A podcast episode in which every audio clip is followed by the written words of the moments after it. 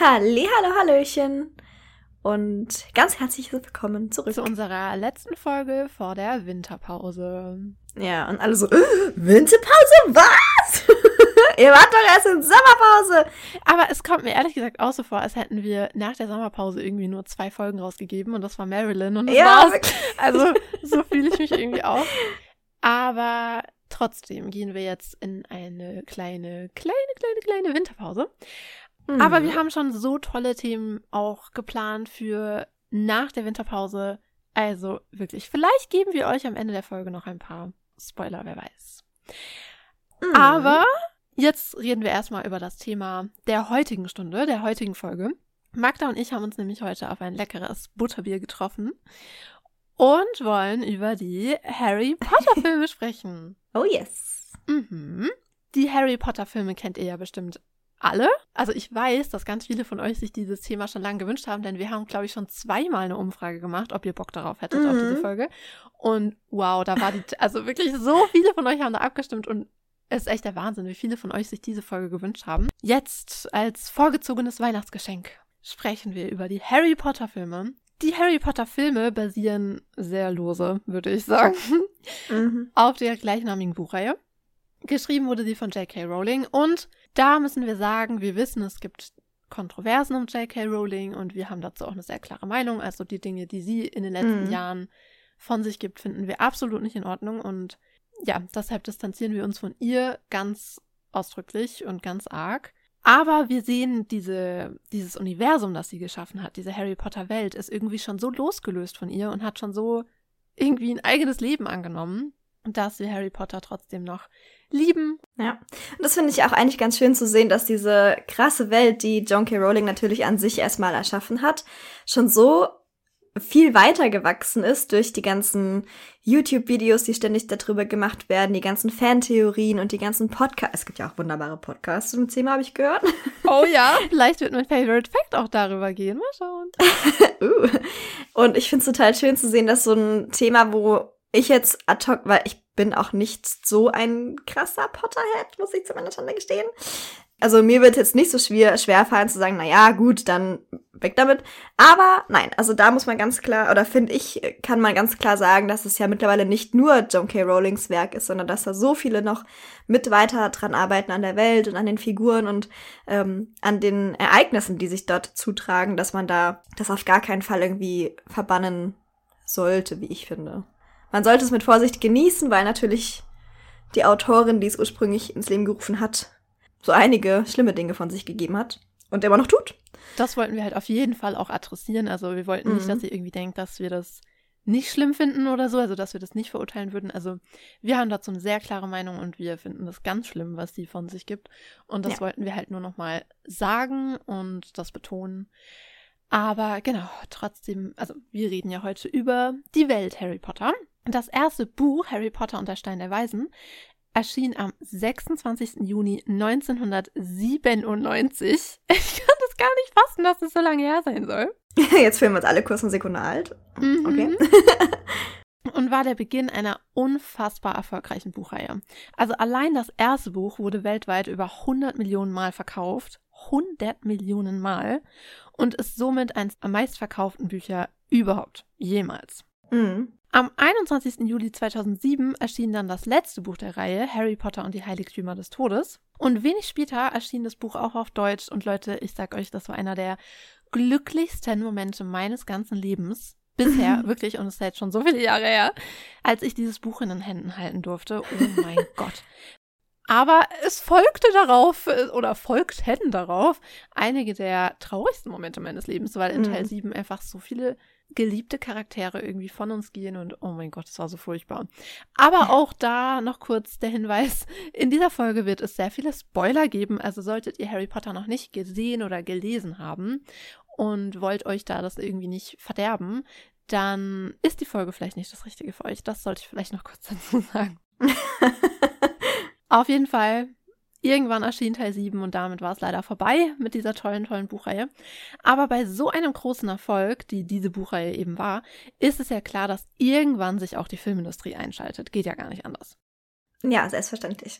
So kam 2001 Harry Potter und der Stein der Weisen ins Kino Und auch an diesen Tag erinnere ich mich sehr, sehr, sehr, sehr gut. Das war einer der ersten Kinofilme, die ich je gesehen habe. Durftest du den sehen im Kino? Mhm, ich durfte ihn sehen. Oha. Und hier vielleicht ein kleiner Tipp an alle Eltern da draußen.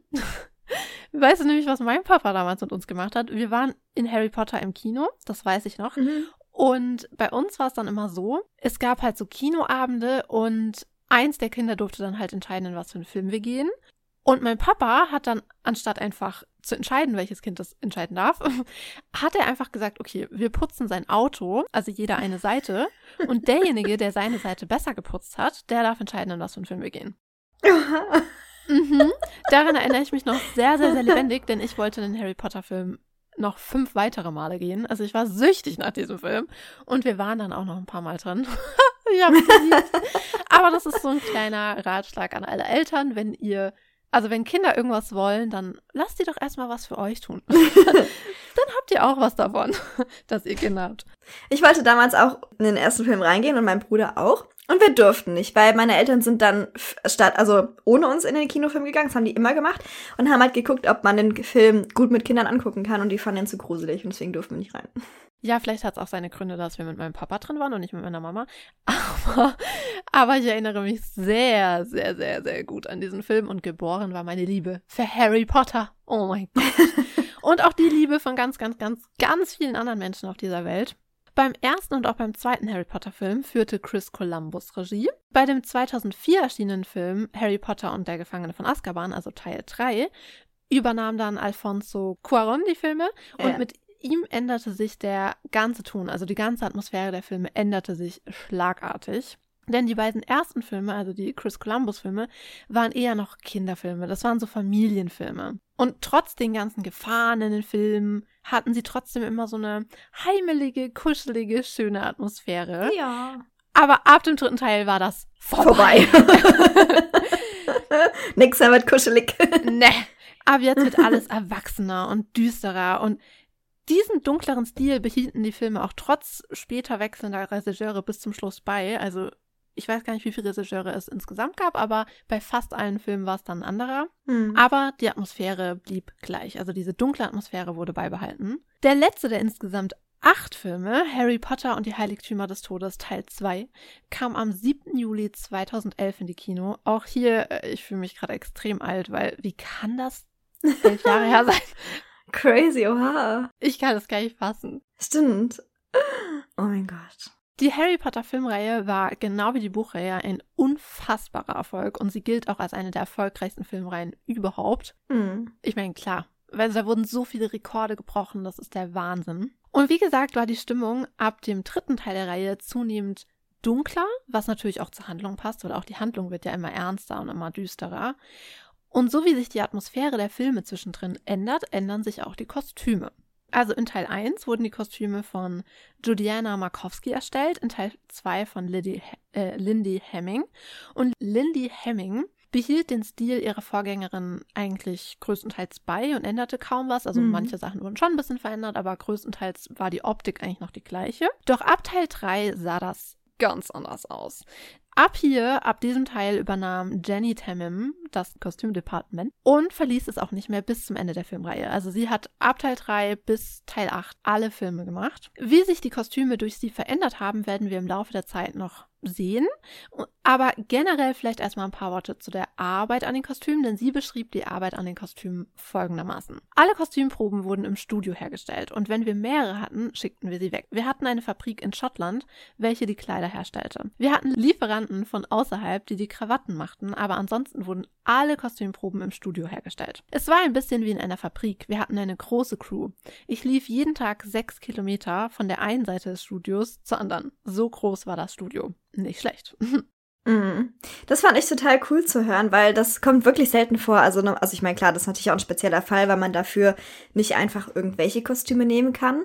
Aber dass sie wirklich so eine lange Vorbereitungszeit hatten und auch wirklich alle Samples und auch fast alle Kostüme auf dem Studiogelände herstellen konnten und durften, das ist wirklich nicht oft, dass das vorkommt. Also großen Applaus. Und da hat wirklich Harry Potter sehr, sehr viel Geld und sehr, sehr viel Zeit rein investiert in Kameraproben, also Probeaufnahmen, in äh, Make-up-Proben und solche Geschichten. Also das ist wirklich, Harry Potter hat da schon einiges richtig gemacht bei solchen Sachen. Mega. Also ich glaube, die haben halt von Anfang an verstanden, was das für eine Wucht ist, diese Reihe, mhm. und was für eine Bedeutung das für so, so, so, so, so viele Menschen hat und haben verstanden, dass sie es richtig machen müssen. Ja. Anders als bei Aragorn. Habe ich nicht gesehen und auch nicht, also ich kenne es, aber ich habe es nicht gesehen und nicht gelesen. Ich habe es nicht gelesen, ich habe nur den Film gesehen, aber der war jetzt so schlecht. Aber es gibt ja auch genug andere schlechte Beispiele, wo man denkt, okay, ihr hättet oh ja. vielleicht fünf Minuten länger nachdenken können. Ich, mein, ich will die Filme überhaupt nicht verherrlichen, weil, sorry, aber was die teilweise gemacht haben mit meinen Harry Potter Büchern und was für Storylines einfach weggelassen wurden, komplett verändert wurden und teilweise wirklich auch wichtige Storylines. Also von daher, ich bin kein großer Fan der Filme. Ich finde sie nicht schlecht, aber ich finde sie auch nicht wirklich gut, weil ich halt die Bücher so sehr liebe. Aber das Kostümdepartment war gut, dagegen will ich nichts sagen. Und die mhm. haben sich wirklich Mühe gegeben. Also zum Beispiel auch den Fakt, und es war ja eben nicht immer einfach, also zum Beispiel auch den Fakt, dass die Regisseure so oft gewechselt haben, hätten andere vielleicht auch als ein bisschen problematisch empfunden. Aber Tamim fand das eigentlich voll cool. Also sie meint, dass sich halt mit jedem Regisseur auch so die Farben des Films ein bisschen geändert haben und der Ton des Filmes. Und somit erschienen dann auch die Kostüme immer wieder in einem anderen Licht. Und das fand sie ziemlich cool. Also sie meint, das hielt halt so die Kostümcrew total auf Trab. Weißt du, dass man nicht mhm. irgendwie langsam wird oder dass man nicht irgendwie faul wird, sondern du musst immer mitdenken, du musst immer weitermachen. Und das fand sie total cool, was für andere ja eher irgendwie Stress gewesen wäre.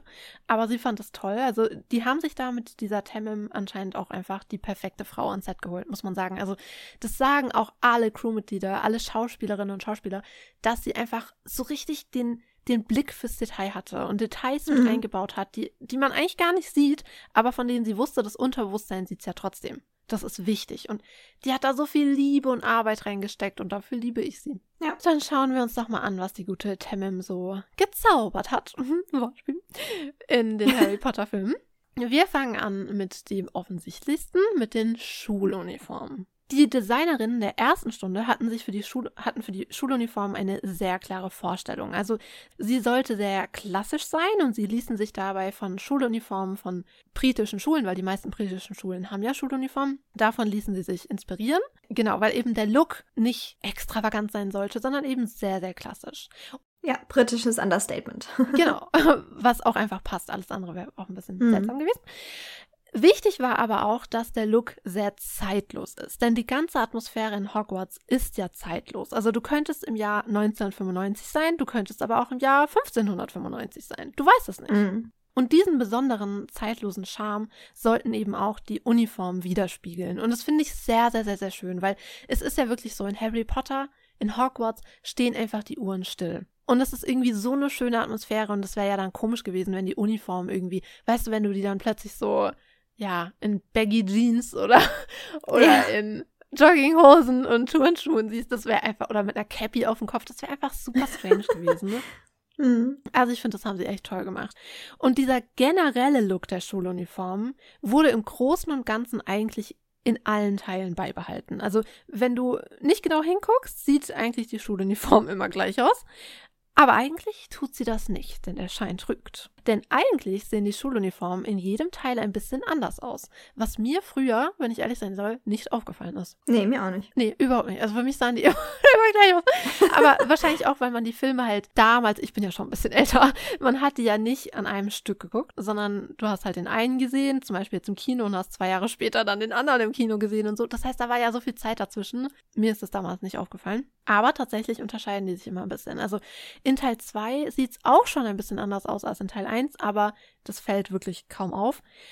Aber in Teil 3 wird ja, wie gesagt, alles etwas düsterer und erwachsener. Es sind keine Kinderfilme mehr. Dementsprechend sollen natürlich auch die Kostüme aussehen. Das heißt, die Kostüme wirken jetzt einfach generell erwachsener und auch individueller. Also die Farben der einzelnen Häuser werden viel, viel, viel stärker eingebaut als vorher. Also zum Beispiel in den mhm. Kriegen mhm. und in den Krawatten. Überall werden die Farben der Häuser eingebaut und das gibt dem Ganzen natürlich nochmal einen anderen Look, einen viel individuelleren Look als vorher. Und apropos Krawatten, alle Schülerinnen und Schüler tragen jetzt Krawatten aus Seide Und das wirkt natürlich auch wesentlich erwachsener und auch einfach edler, weil ich meine, so ein Zehnjähriger mit einer Seidenkrawatte sieht vielleicht, also ich liebe Seide, aber aber hat halt einen anderen Look. Weißt du, was ich meine? Mm, Weil Seide yeah. macht natürlich alles gleich ein bisschen, ja, gibt so einen besonderen Touch. Und man muss natürlich auch sagen, die Darstellerinnen und Darsteller im Film waren jetzt einfach langsam auch keine Kinder mehr. Und ja, entwickelten sich, ihre Körper entwickelten sich, sie entwickelten sich das sieht man auch in der Kostümherstellung. Also Temmel musste zwei verschiedene Paar Hosen und zwei verschiedene Paar Oberteile anfertigen, die zwar für uns Zuschauer alle irgendwie gleich aussehen, aber eigentlich sind sie es nicht, weil klar, Körper verändern sich, verändern sich unterschiedlich bei Männlein und Weiblein in der Pubertät. Und um all diese, all diesen Körperformen den sich entwickelnden Körperformen gerecht zu werden, mussten da eben zwei unterschiedliche Designs her. Und ich finde das irgendwie spannend, weil ich habe so ein Making-of eben mit ihr gesehen und dachte so, krass, ja, stimmt, hätte ich nie, stimmt, habe ich gar nicht dran gedacht. Wir sind ja alle in der Pubertät. Ja. Manche Dinge liefen aber trotz toller Planung auch ein bisschen schief im Kostümdepartment. Ich meine, ist halt einfach so, gehört zum Leben dazu. Denn Temem wollte für die neuen Schuluniformen Pullover aus echter Wolle. Denn echte Wolle, also Pullover aus echter Wolle, sehen natürlich einfach luxuriös aus und Luxus passt natürlich gut zu seiner stattlichen Schule wie Hogwarts, klar. Irgendwann musste sie aber einsehen, dass Wolle vielleicht doch nicht die allerbeste Wahl war, also diese komplett reine Wolle nicht die beste Wahl war, weil es ist einfach nicht so praktisch für die Wäsche. Also in der Wäsche ist nee. das ein bisschen schwierig. Und deshalb wurde dann nach Teil 3 den Pullovern etwas Polyester beigefügt. Und das war dann wesentlich leichter zu handhaben. Aber ich finde den Gedanken toll. Also, dass eben ab Teil 3 diese Schuluniformen generell einfach edler aussehen sollten. Und Temim hat wahnsinnig viel Wert gele darauf gelegt, dass all die Materialien wirklich eben eine gute Qualität haben. Weißt du, dass da nicht mit Schrott gearbeitet wird, sondern mm. wirklich mit toller Qualität. Ich meine, hallo, die Krawatten waren aus Seide, okay? Also ja. da wurde wirklich ordentlich und qualitativ hochwertig gearbeitet und das finde ich toll. Weißt du, dass man sich nicht dachte, ach, es sind ja nur Fernsehkostüme, weißt du, pff, wirkt ja eh anders dann. Kann man ja dann im Nachhinein, weißt du, in der Nachbearbeitung kann man da ja einen Filter drüber legen. Ja, aber das das Ding, ja, es wirkt dann anders, aber es wirkt auch mit einem Filter. Selbst wenn du über einen Polyester-Satin einen Filter drüber legst, wird es niemals nach Seide aussehen. Das ist leider so. Siehst die Serie von RTL Plus, mach dir oh. Notizen. ja, hör uns zu, RTL. Ja, das, das, das finde ich irgendwie toll, dass die da ja ihre Arbeit einfach ernst genommen haben und wirklich auch mit Qualität gearbeitet haben. Finde ich super. Ja. Man hat aber eben auch dran gedacht, allen Personen einen eigenen Touch zu geben, obwohl ja im Prinzip jeder dieselbe Uniform trägt, sieht doch jeder ein bisschen anders aus. Also zum Beispiel sitzt bei der Einser-Schülerin Hermine alles immer perfekt und ordentlich, während mhm. zum Beispiel bei Ron immer alles ein bisschen zerfleddert und chaotisch aussieht. Das sind ja auch die Umhänge von vor fünf Generationen. ja. Weißt du, da hängt auch mal wieder, weißt du, ist halt auch Ron, der ist halt, ja, gibt halt auch nichts drauf, gell? Gibt keinen Pfifferling drauf, darauf, wie, die, äh, wie seine Klamotten aussehen. Also da mhm. hängt dann halt mal das Hemd aus der Hose oder die Krawatte ist schief oder falsch gebunden und so weiter und so fort. Und auch das finde ich toll, dass sich die Mühe gemacht wurde, mit so kleinen Details einfach die Charaktere der Menschen wiederzuspiegeln. Weißt du, dass da mit so kleinen Details irgendwie so viel ausgedrückt wird? Finde ich super. Mhm. Und was ich auch super finde, ein kleines Detail, das mir ehrlich gesagt früher auch überhaupt nicht aufgefallen ist. Ich sollte die Filme mal wieder schauen. Nicht jedes Haus hat exakt dieselbe Uniform. Also ich habe ja vorhin schon gesagt, jedes, also ich meine, jedes Haus hat ja seine Farben und die wurden ja ab Teil 3 sehr stark mit eingebaut. Und das Haus Slytherin hat ein paar Besonderheiten. Schaut mal genau hin. Denn die Schülerinnen und Schüler tragen eine Krawattennadel und einen Ring in Form einer Schlange. Also die hm. Schlange ist natürlich ein Link zum Gründer des Hauses, Salazar Slytherin, klar. Und Nadel und Ring geben dem Haus zusätzlich mehr Verbundenheit. Denn das Haus Slytherin ist ja ein sehr geschlossener Kreis, sage ich mal. Also dort sind ja eigentlich nur die, in Anführungszeichen, Reinblüter. Und in dieses Haus kommen ja seit Generationen immer nur die Mitglieder derselben Familie. Und diese Verbundenheit spiegeln eben Ring und Nadel wieder. Denn die, denn die Idee dahinter ist, dass diese Accessoires den jungen Schülerinnen und Schülern von ihren Vorfahren, also Großeltern, Tanten, Onkeln, Eltern und so weiter vermacht werden. Und sie geben das später auch wieder an ihre eigenen Kinder wieder. Da diese ja zu, sagen wir mal, 99,9 Prozent ebenfalls in Slytherin, Slytherin landen werden. Dadurch sollten diese Accessoires dem Haus eben ja so eine, so eine gewisse Verbundenheit geben, die ich sehr, sehr schön finde. Also es gibt auch ein Video von einer Person, die auf jeden Fall in diesem Harry Potter World arbeitet und die darüber eben erzählt und eben auch sagt, weißt du, das Haus Slytherin wird ja so oft auch ein bisschen missverstanden, weil man mm. immer denkt, ja, das ist halt das Haus von Voldemort und das war's. Ja. Und da sind ja all die Bösen und das war's. Aber so ist es ja nicht. Also es wird oft ein bisschen, ja, falsch dargestellt und auch ein bisschen missverstanden und eben solche Details sollen eben zeigen, wie ja, dass die eben, also soll eben auch nochmal so eine softere Note irgendwie reinbringen, weißt du? Und mhm. das finde ich echt ein so süßes Detail, das mir noch nie aufgefallen ist. Also ich war während der ganzen Recherche einfach überrascht, wie viele Dinge mir nicht aufgefallen sind in den Filmen. Ja. Und ich glaube, das liegt daran, weil ich immer so fokussiert darauf war, auf all die Fehler, die die Filme gemacht haben, weißt? Und all die falschen und fehlenden Storylines, dass da anscheinend ganz viel an mir irgendwie vorbeigegangen ist. Ich glaube, bei mir lag es eher daran, dass wenn ich Harry Potter gucke, gucke ich meistens Teil 1, 2 oder 3 drei. Und über den ja, vierten geht's dann schon selten hinaus. Also den fünften und sechsten habe ich sehr selten bis jetzt gesehen und ich glaube den siebten noch gar nicht. Oder den siebten, den achten. Ich schaue auch eigentlich immer nur die ersten drei, aber das liegt einfach auch daran, weil da die Fehler auch noch nicht so groß sind. Also sie sind da, klar, aber in den mhm. späteren Teilen wird es viel eklatanter, weil da wirklich einfach so ganz, ganz, ganz, ganz wichtige Dinge weggelassen werden oder verändert werden und das ärgert mich.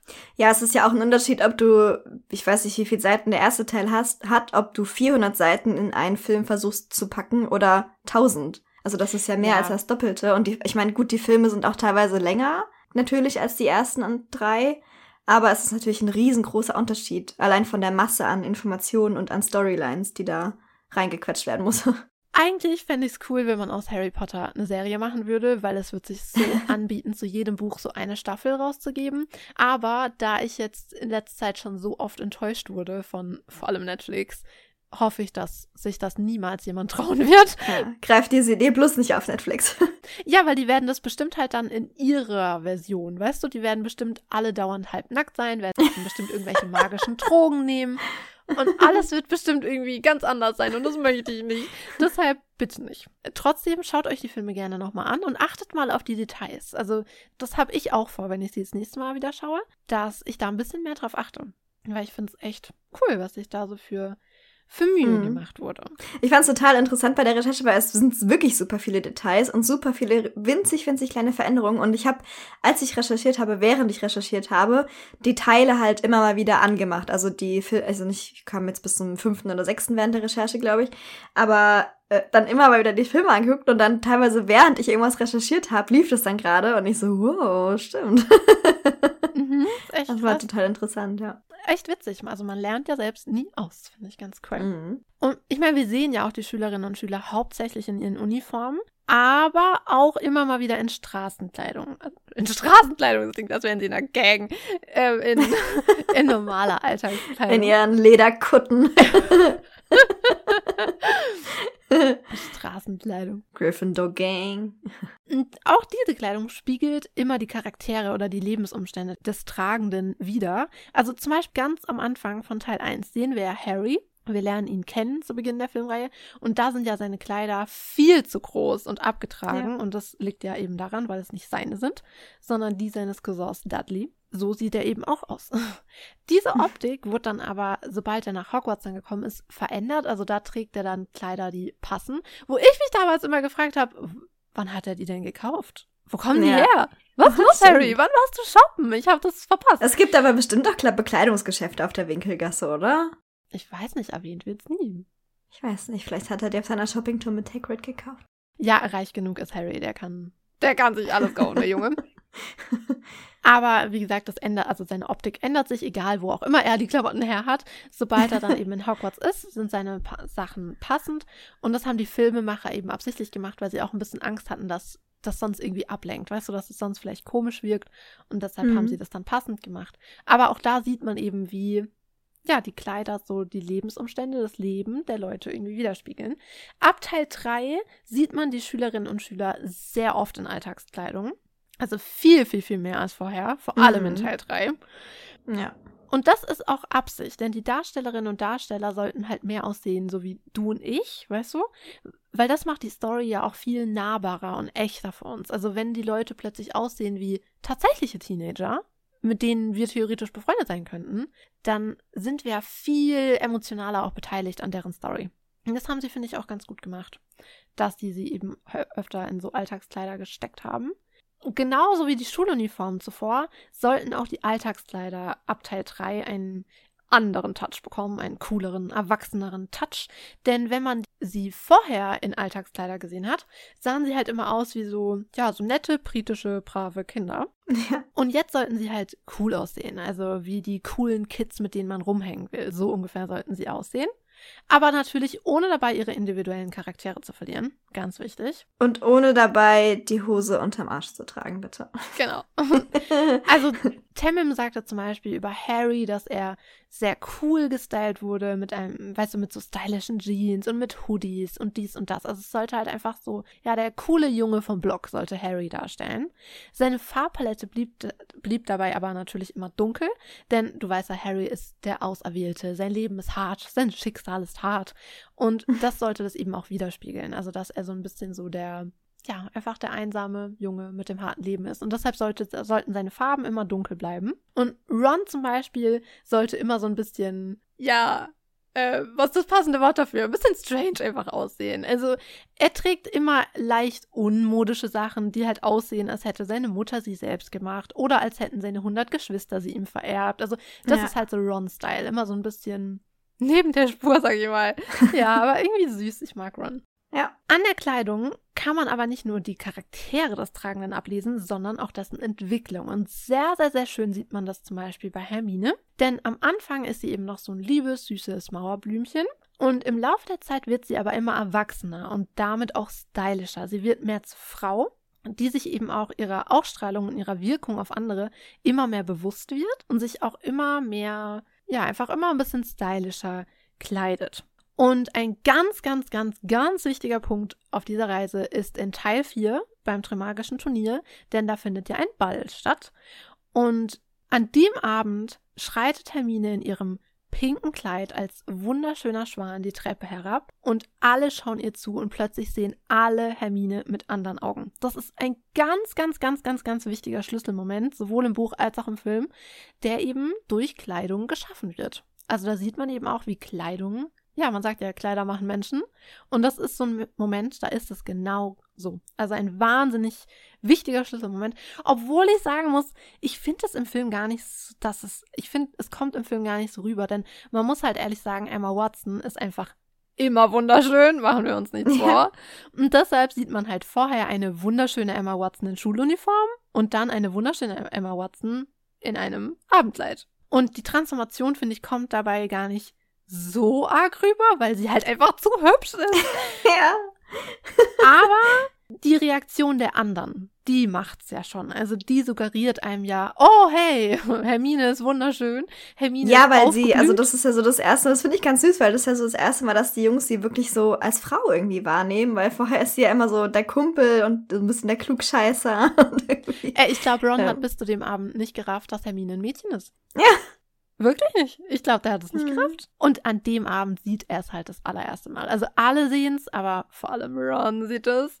Mhm. Und das ist eben so ein ganz, ganz, ganz wichtiger Moment. Durch ja. Textil geschaffen. Mhm. In dem Kleid steckt übrigens auch sehr, sehr viel Arbeit. Also drei Monate Arbeit stecken darin. Und zwölf Meter Chiffon. Mhm. Oh mein Gott, zwölf Meter. Stell dir vor, du musst zwölf Meter Chiffon verarbeiten. Oh mein Gott. Uh, ich hasse es, Chiffon zu verarbeiten. ich will mir das lieber ja. gar nicht vorstellen. Nee. Aber das war eben so ein ganz wichtiger Meilenstein in Hermines Entwicklung, sowohl modisch als auch charakterlich. Und danach entwickelt sich Hermine styletechnisch auch immer ein kleines bisschen weiter, bis in Teil 7 der Höhepunkt erreicht ist. Mit einem wunder, wunder, wunderschönen Kleid. Ich habe dieses Kleid geliebt und äh, wirklich, ich erinnere mich an kaum irgendwas, was sie in der Ser äh, in den Filmen getragen hat. Ich musste das alles nochmal nachschauen. Aber dieses Kleid werde ich nicht vergessen. Bis, also wenn ich 90 bin, weiß ich das noch. Denn auf Bill und Fleurs Hochzeit trägt sie ein wunder, wunderschönes rotes Kleid. Es ist so, so, so, so, so schön.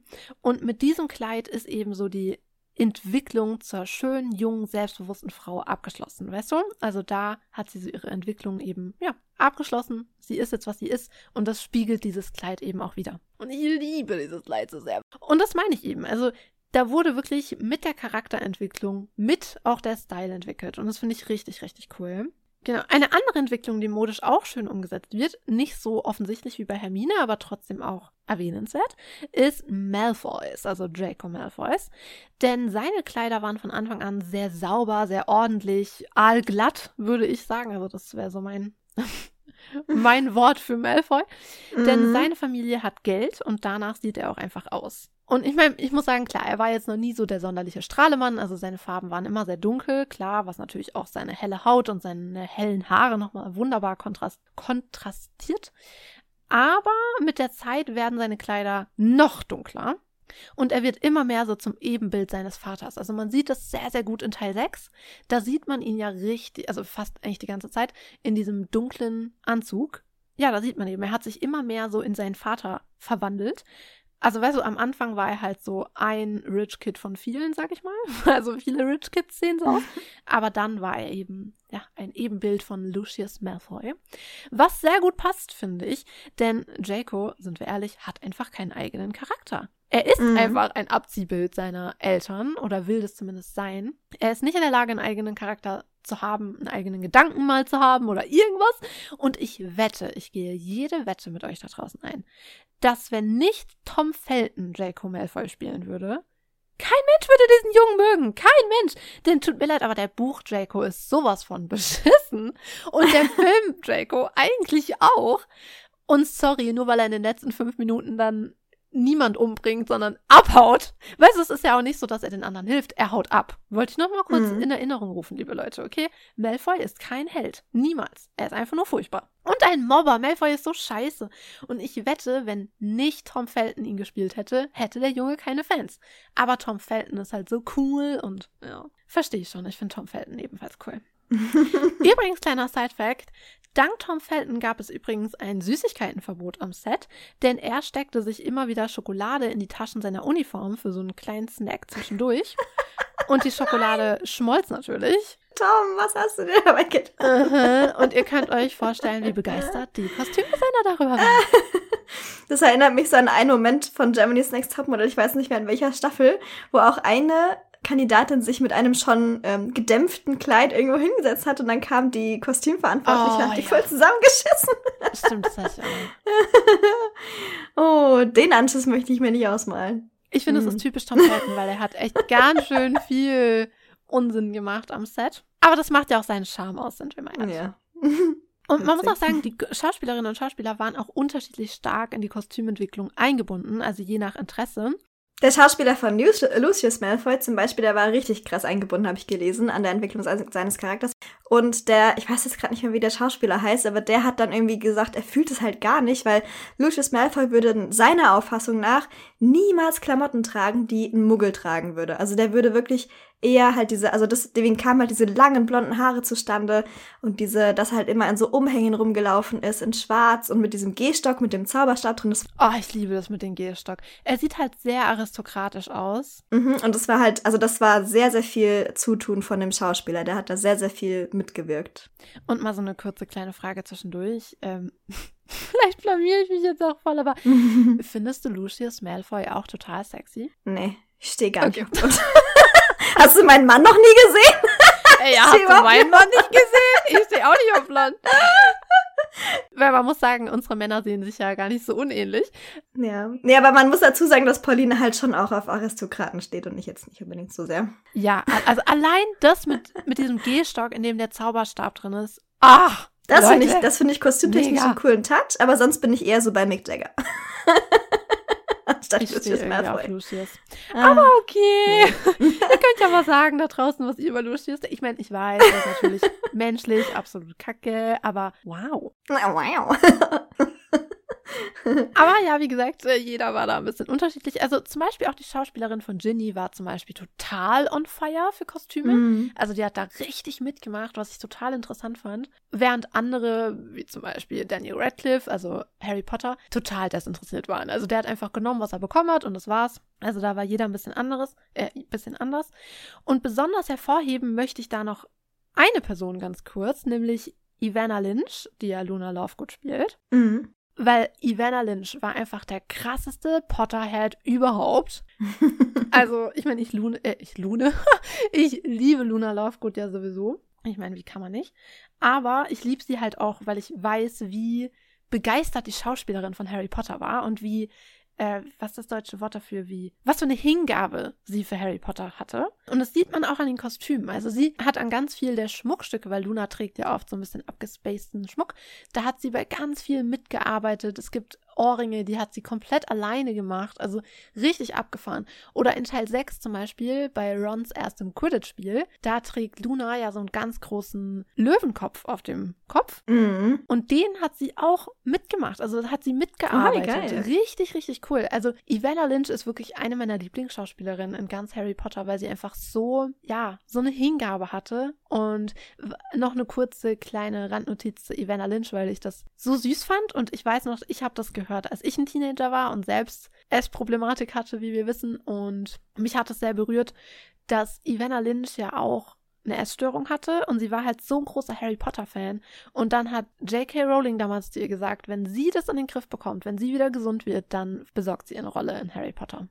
Und daran muss hm. ich immer denken, wenn ich sie sehe. Und das macht mich so glücklich. Oha, das ist echt cool. Mhm. Und ich finde es einfach auch so cool, dass sie da so involviert war und mitgearbeitet hat. Also so, so viel zu den Uniformen. Aber wir haben ja noch eine Art von Uniform und dazu wird euch Magda jetzt was erzählen. So ausführlich wie Pauline jetzt die regulären Uniformen beschrieben hat, habe ich jetzt nichts äh, zu den Quidditch-Uniformen.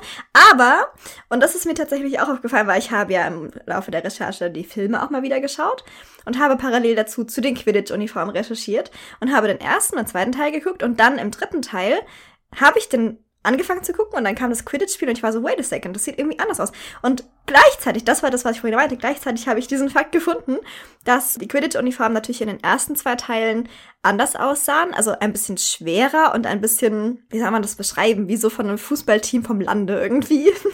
und also einfach einfacher gehalten und erinnern irgendwie so an die Darstellung eines Sports als tatsächlich eine richtige Sportuniform. Und ab dem dritten Teil sind sie eher tatsächlich an die Rugby-Uniformen aus Amerika angelehnt. Das hat die Kostümdesignerin in einem Interview gesagt, damit das Ganze ein bisschen rougher wirkt, weil Quidditch, wenn wir ehrlich sind, ist Quidditch echt ein gefährlicher Sport. Ey, das ist total geisteskrank. Vor allem, wenn du dir vorstellst, ja. Quidditch, sorry, aber da zu sterben, ich glaube, die Wahrscheinlichkeit ist gar nicht so gering. Also Quidditch ist so mhm. gefährlich. Und wenn du dir jetzt vorstellst, du darfst dich auf diesen Besen setzen und dich mit Bällen abwerfen lassen ja. Aber oh, ja. wenn du die Straße runter zum Süßigkeiten-Shop in Hogsmeade willst, brauchst du die Einverständniserklärung deiner Eltern? ja. Was? Das ergibt gar keinen Sinn. Hm. Ja, aber naja, Quidditch. Anyways, auf jeden Fall, ja, sind sie halt da eher an eine roughere Sportart wie zum Beispiel Rugby oder American Football angelehnt und ähm, die Trikots und Umhänge sind auch dünner ab dem dritten Teil. Das war ja vorher schon, wie gesagt, recht schwer und irgendwie wollig aussehend, diese Umhänge. Und ab dem dritten Teil sind die tatsächlich aus einem viel, viel dünneren Material. Also ich habe nicht genau rausgefunden, welches Material verwendet wurde, aber vom Look her könnte es tatsächlich so ein Polyester-Jersey-Material Gemisch irgendwie sein, weil es natürlich schon, es flattert halt irgendwie dynamischer hinter den Leuten her und es sieht halt mehr nach einer richtigen Sportuniform aus. Die sind auch etwas gedämpfter, also in den ersten zwei Teilen sind, also die Farben sind viel präsenter, witzigerweise im dritten, also ab dem dritten Teil, obwohl sie gedämpfter sind. Und im ersten und im zweiten Teil ist es halt wirklich so rot und gelb, das ist Gryffindor. Grün und schwarz, das ist äh, Slytherin. Die Farben werden schon repräsentiert in den ersten zwei Teilen, aber halt sehr plakativ. Und die, in den, ab dem dritten Teil ist es halt sehr, sehr viel, also sehr viel vermehrter, auch im Publikum bei den Quidditch-Spielen, dass es sich wirklich teilt in die vier Häuser und in die vier Farben somit. Dadurch hat das Ganze natürlich einen viel, viel wettkampflicheren äh, Look, wenn man so möchte. Also ja, das fand ich sehr, sehr cool zu sehen, weil also alle Schulen in der Hexenwelt oder in der Zaubererwelt spielen ja Quidditch und ich finde es total cool zu sehen, ähnlich wie ja, also es ist ja gerade diese umstrittene WM findet ja gerade statt. Aber auch da gibt es ja sehr distinktive Looks von jedem von jedem Team oder generell im Fußball. Also man würde jetzt nicht irgendwie, wenn man jemanden hier aus der Bundesliga in einem blau-weißen Trikot rumrennen sehen würde, würde man jetzt nicht unbedingt an, weiß es ich, wer ist gelb, FF Stuttgart? Keine Ahnung. würde man, dann weiß man, das ist Schalke.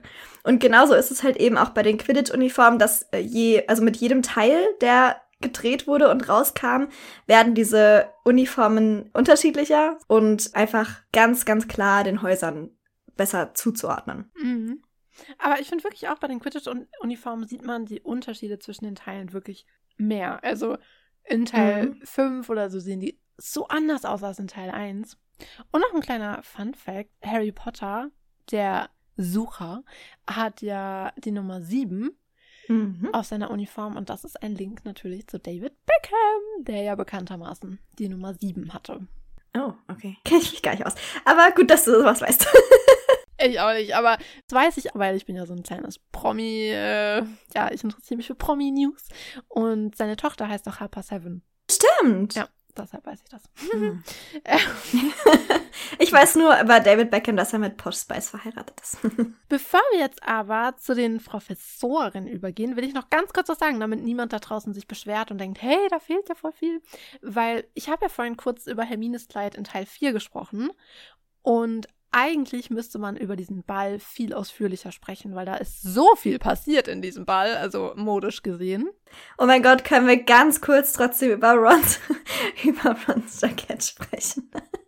Ey, ich persönlich, ich bin anscheinend die einzige Person auf der Welt, die das findet, aber ich persönlich. Ich find's total cool. Richtig cool. Du auch? Ich fand's total cool. ja, Mann. Ich fand, es war so, jetzt, als ich jugendlich war und diesen Film gesehen habe, wollte ich mir immer so einen coolen Gehrock nähen, wie Ron Weasley auf diesem Ball anhat. Ey, ich fand's total cool. Aber bin ich ja froh, dass ich nicht die Einzige bin. Okay. Nee, ich fand's mega. Und da hat ja auch die Kostümdesignerin so gemeint, so sie, sie wollte halt, dass es lächerlich aussieht und hat halt so mhm. Rüschen dran gemacht.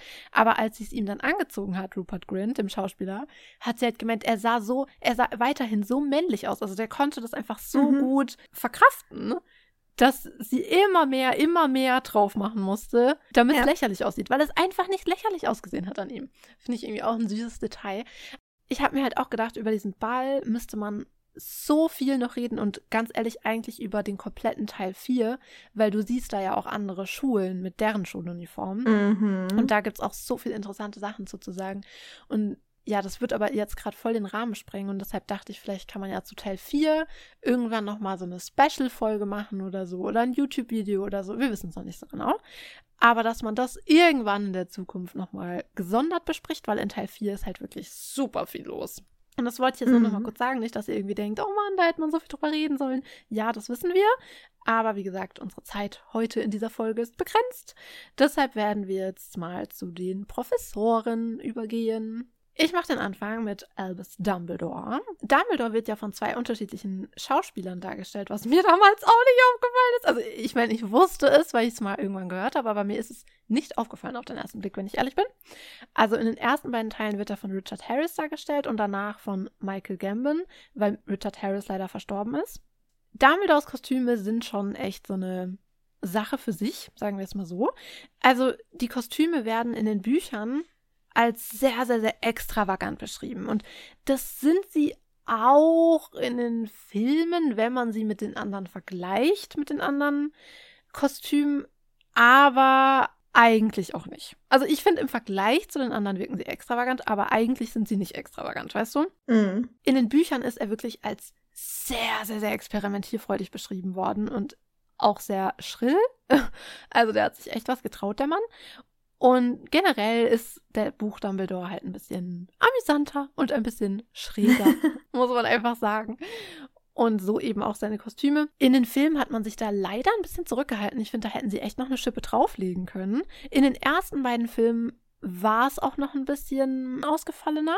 Aber ab Teil 3, also da wird ja alles so düster. Und da mhm. werden auch Dumbledores Kostüme wesentlich düsterer, nüchterner, dunkler, einfach ein bisschen zurückhaltender. Aber er sticht natürlich immer aus der Masse heraus, das ist ja klar. Also was er ja auch soll. Ich meine, er ist der Schulleiter und er ist stets der mächtigste Mann im Raum, egal wo er ist. Und das soll seine Kleidung natürlich unterstreichen. Man darf ihn ja nicht in der Masse untergehen lassen.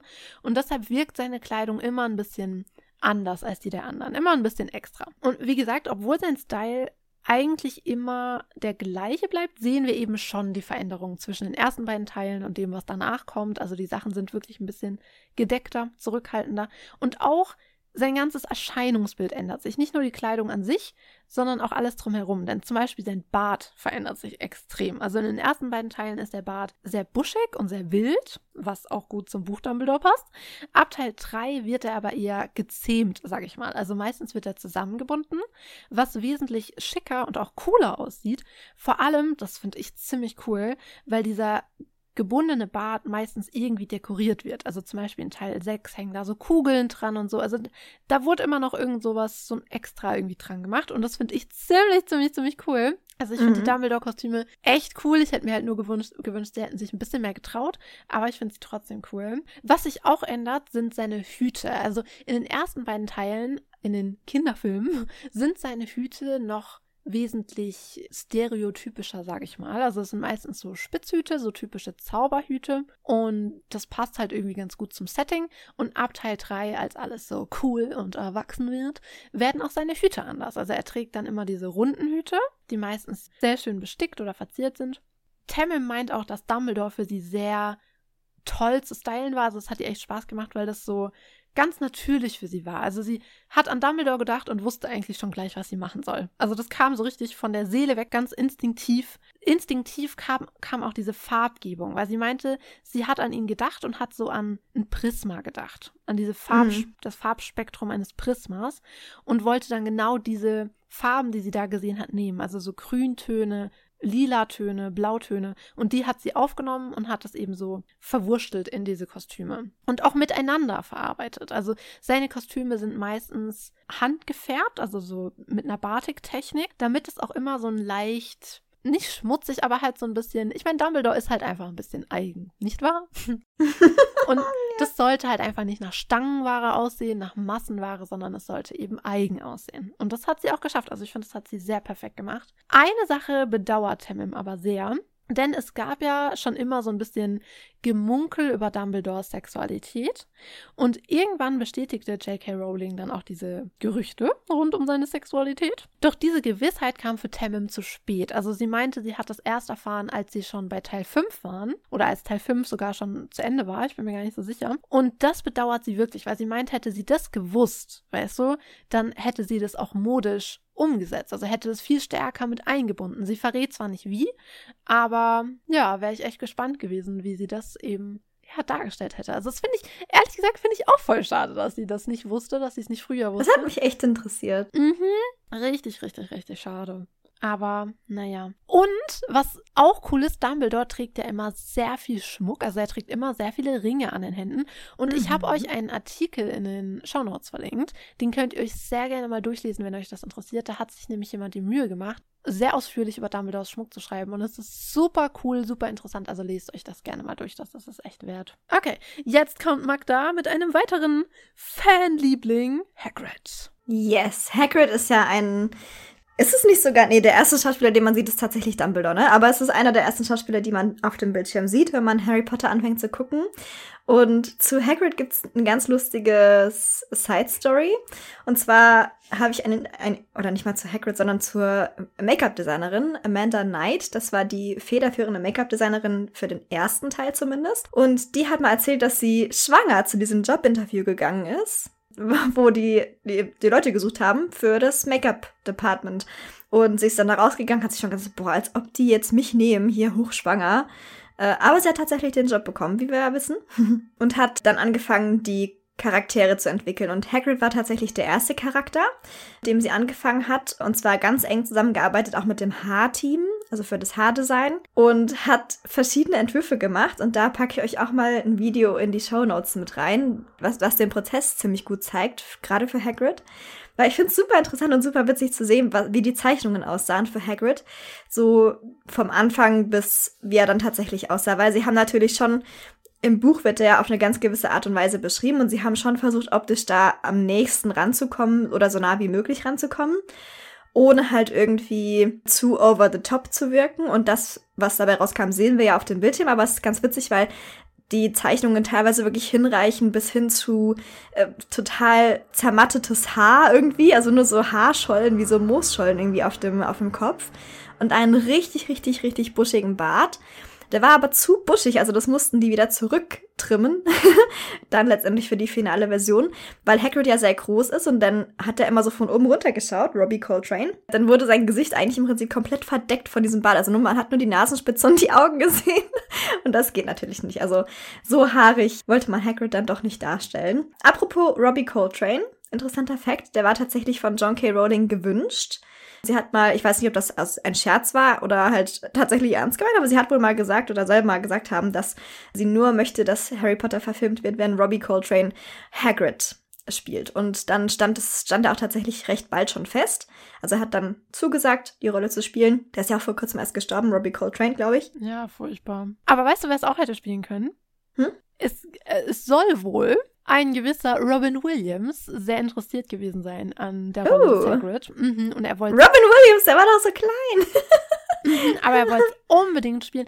Aber J.K. Rowling hatte ja die eiserne Regel, dass nur Menschen aus Großbritannien mitspielen dürfen. Die ich gut finde, die Regel. Also versteht mich nicht falsch. Ja. Ich bin da voll dafür, dass da keine Amerikaner irgendwie mitmischen.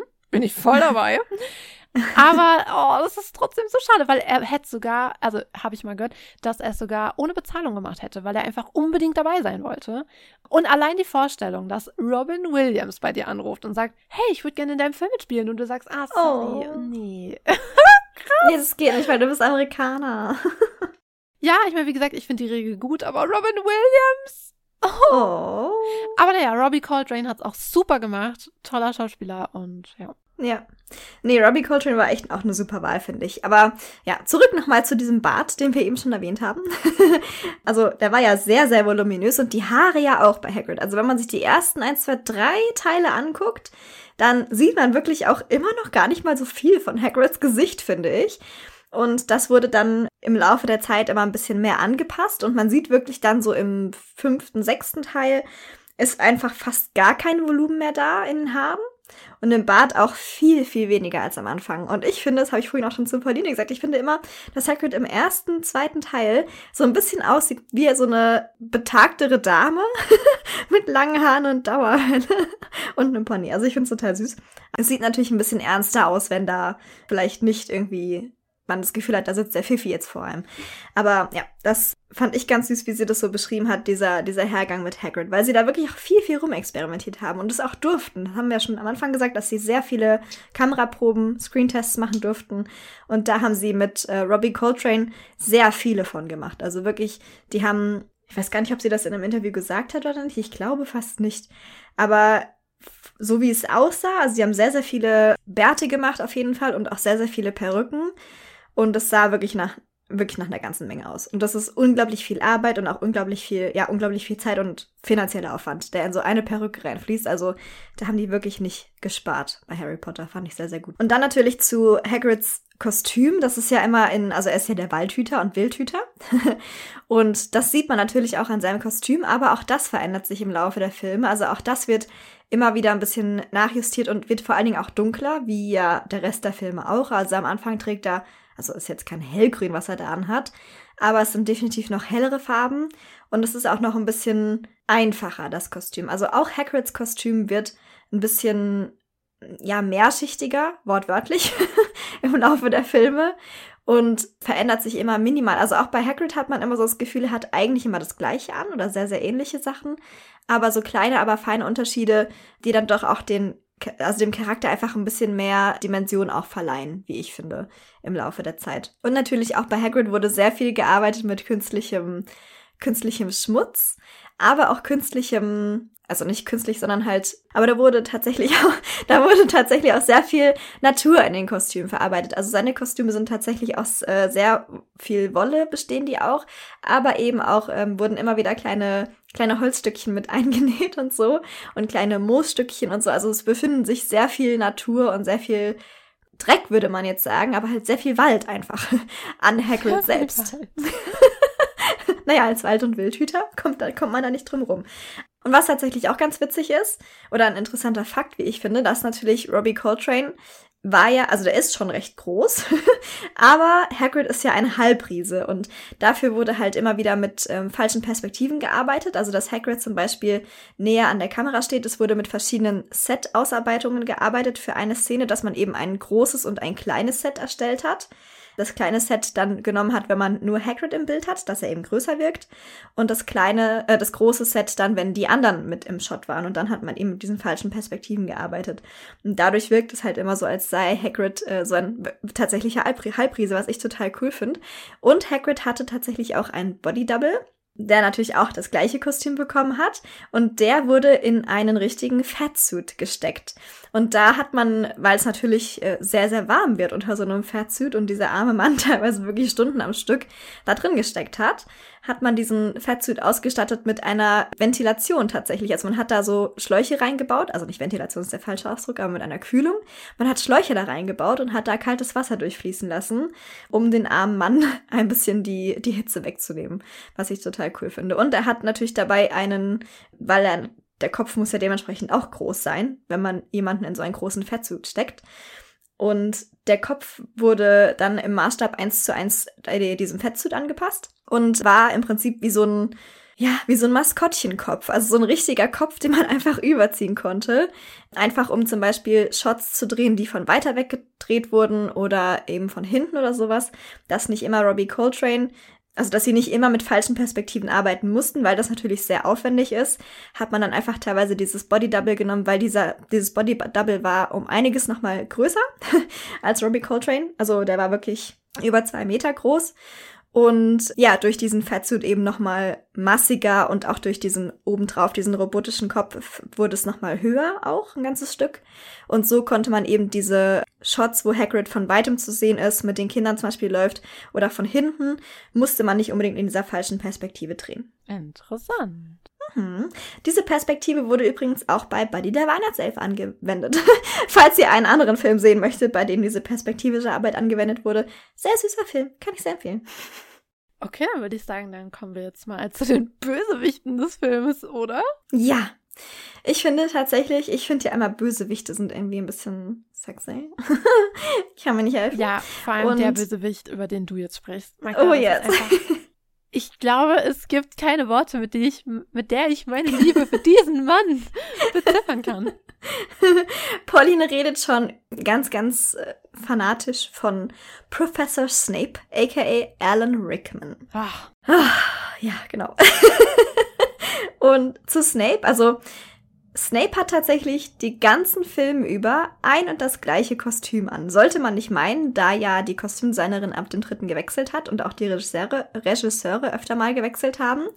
Aber, und das sagt die Kostümdesignerin Tammin, die Kostüme von Snape waren einfach perfekt im ersten Teil und deswegen wollte sie da auch gar nicht so viel dran verändern. Also sie hat im Laufe der Filme natürlich immer wieder neue Kostüme anfertigen müssen, aber dazu hat sie immer die alten als Vorlage genommen. Also Snapes Kostüme verändern sich im Laufe der Kostüme äh, der Filme eigentlich mit am wenigsten. Es gibt mal kleine Farb, also Nuancenunterschiede bei den Farben, dass er mal ein dunkles Grau trägt oder ein besonders tiefes Schwarz.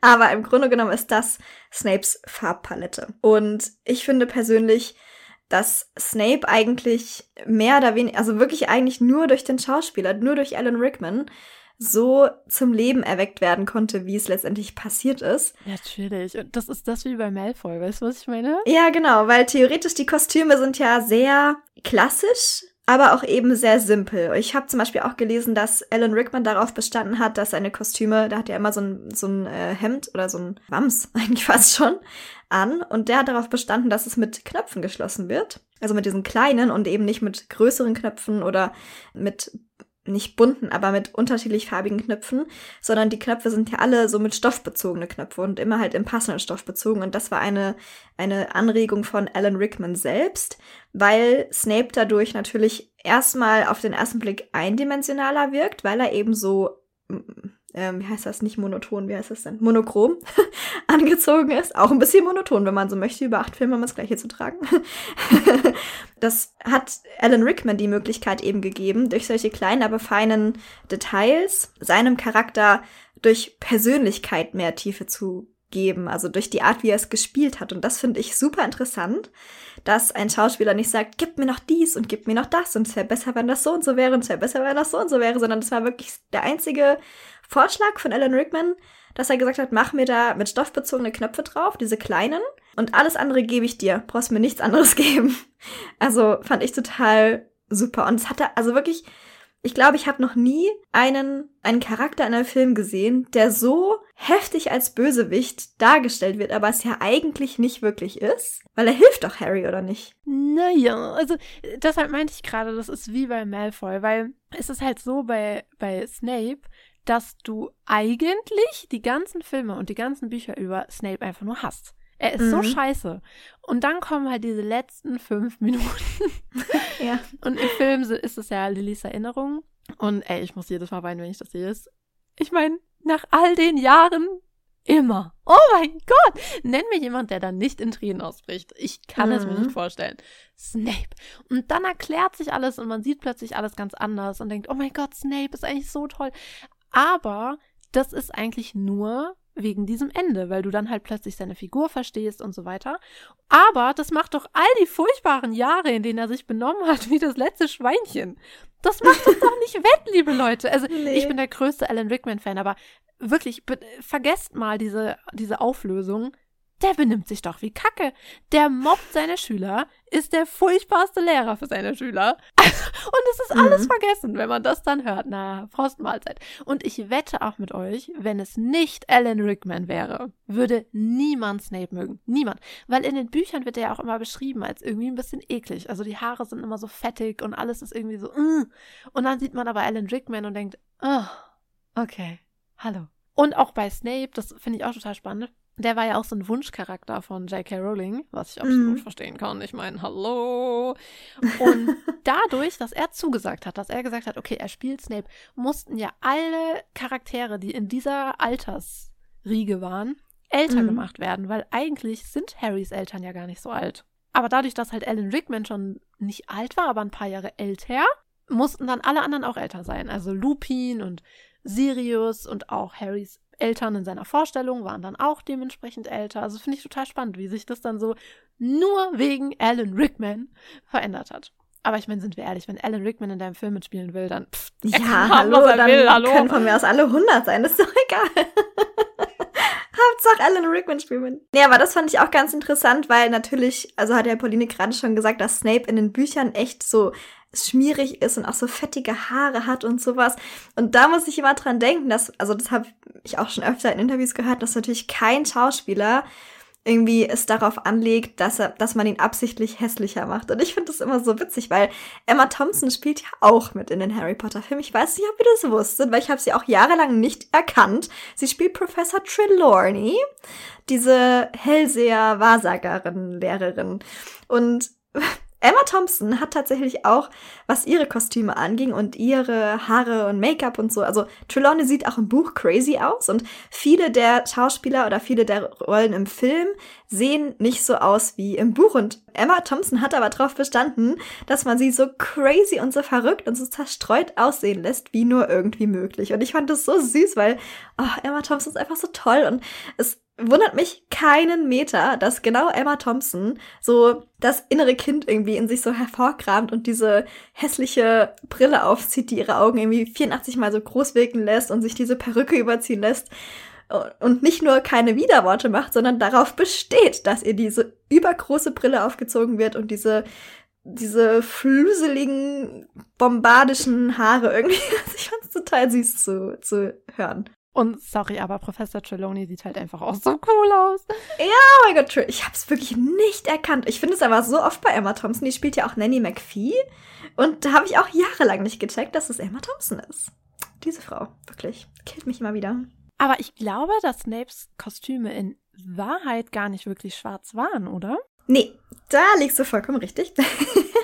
Äh, das hatten wir ja, glaube ich, bei ein paar Kostümen schon, bei Filmen, weil natürlich schwarz, wenn du schwarz auf schwarz auf schwarz kombinierst, hast du einfach ein, ja, schwarzes Loch, einen dunklen Fleck auf dem Bildschirm, weil schwarz natürlich keine richtigen Abstufungen hat. Also Snapes Kostüm wirkt schwarz in der Kamera, aber in Wirklichkeit war dieser zugeknöpfte Mantel ein ganz, ganz dunkles Blau und der Mantel, den er drüber trägt, also dieser Umhang, ist ein ganz, ganz dunkles Grau.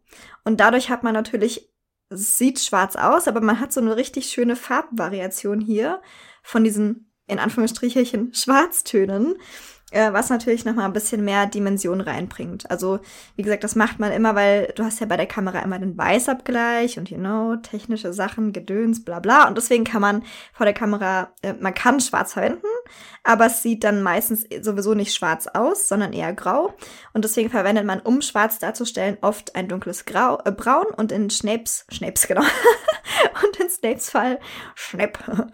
Und in Snapes Fall ist es ein dunkles Blau. Was, dazu habe ich jetzt im Artikel nichts gefunden, aber ich kann mir vorstellen, dass es dadurch halt kühler wirkt, weil ein dunkles Braun natürlich schon wärmer gewirkt hat und es war wahrscheinlich Absicht, dass man bei Snape, der soll ja sehr, sehr, sehr unterkühlt wirken. Also die Darstellung wirkt ja auch schon so durch Alan Rickman und deswegen hat man wahrscheinlich hier sich für dunkles Blau entschieden. Was man sonst selten sieht, dunkles Blau statt schwarz oder als schwarz. Aber bei Snape finde ich es eine sehr, sehr gute Wahl, weil es natürlich, ja, diese Distanz und diese Kühle nochmal sehr, sehr unterstreicht. Mhm. Obwohl er auf mich überhaupt nicht kühl wirkt, sondern ich möchte den heiraten, aber. aber gut, das ist auch nur, weil es Alan Rickman ist, von daher. Aber kann ich verstehen. Übrigens, apropos Alan Rickman, ich habe noch eine Filmempfehlung für euch und zwar Snowcake mit äh, Sigourney Weaver. Da spielt Sigourney Weaver eine autistische Frau und Alan Rickman passt auf sie auf und das ist herzzerreißend schön, dieser Film. Also wenn ihr einen Film sucht, bei dem man so richtig heulen kann, guckt euch Snowcake an.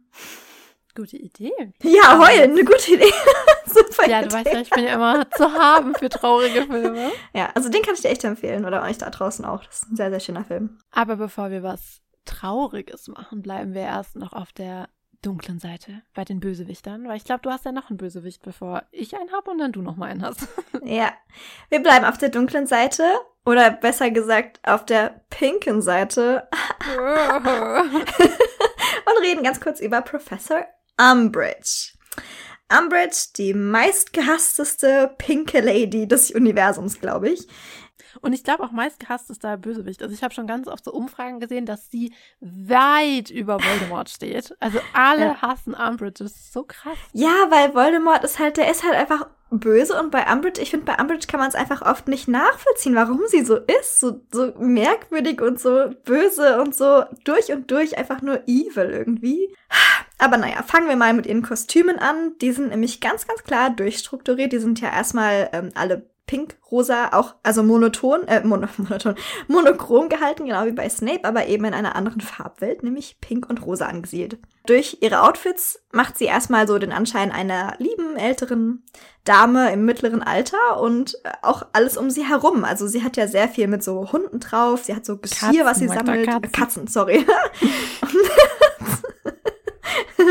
Sie hat ja sehr viel mit Katzen drauf und so Geschirr steht da überall rum, so Sammlergeschirr und sowas. Also erstmal erweckt sie so den Anschein, als ob sie so eine ganz harmlose alte Tante wäre irgendwie, ältere Tante. Das täuscht. Also sie ist in Wirklichkeit natürlich alles andere als lieb und freundlich. Und die Schauspielerin hat tatsächlich da auch sehr, sehr viel mitgewirkt bei der Entwicklung der Kostüme, weil dass man sich hier auch in einer monochromen Farbwelt bewegen wollte, das war schon von vornherein klar. Und die Entscheidung ist dann auch ziemlich schnell auf Pink gefallen, weil Pink halt so, ein, so eine unschuldige Farbe irgendwie ist. So eine, ja, irgendwie fast schon kindliche Ausstrahlung hat dadurch. Und die Schauspielerin hat bei den Kostümen aber auf mehr Volumen bestanden. Und ich finde, es ist total cool zu sehen, wie sie das umgesetzt haben, wenn man das weiß, weil Umbridge trägt ja sehr viele Wollkostüme. Also verschiedene Arten von Wolle. Und worauf sie noch bestanden hat, ist tatsächlich ein großer Hintern. das fand ich total süß, das so zu lesen, weil die Schauspielerin hat irgendwie alles macht den Anschein optisch einer älteren Dame und sie fand irgendwie, dass Umbridge, die ist ja so evil und so böse einfach nur durch und durch. Und sie fand einfach, dass man das so ein bisschen, bisschen so ein, so ein Kontrast dazu gebraucht hat. Und sie fand es irgendwie total die coole Vorstellung oder hat sich total in die Vorstellung verliebt, so zu laufen wie Daisy Duck. Und das klappt natürlich besser mit einem dicken Hintern. dass sie so ein bisschen watschelt oder es wirkt einfach besser. Und deswegen hat sie immer sehr, sehr viel Volumen bekommen, gerade am Hinterteil und hat auch teilweise Padding getragen, habe ich gelesen. Und Professor Umbridge hat tatsächlich auch einen Farbverlauf, das werden wir später noch mal bei einem anderen Charakter sehen, im Laufe des äh, Films. Und zwar sind die Kostüme am Anfang tatsächlich eher rosa, roséfarben und werden im Laufe des Films immer, immer pinker, bis hin zu diesem richtig knalligen, knallpinken Kostüm aus Walkloden.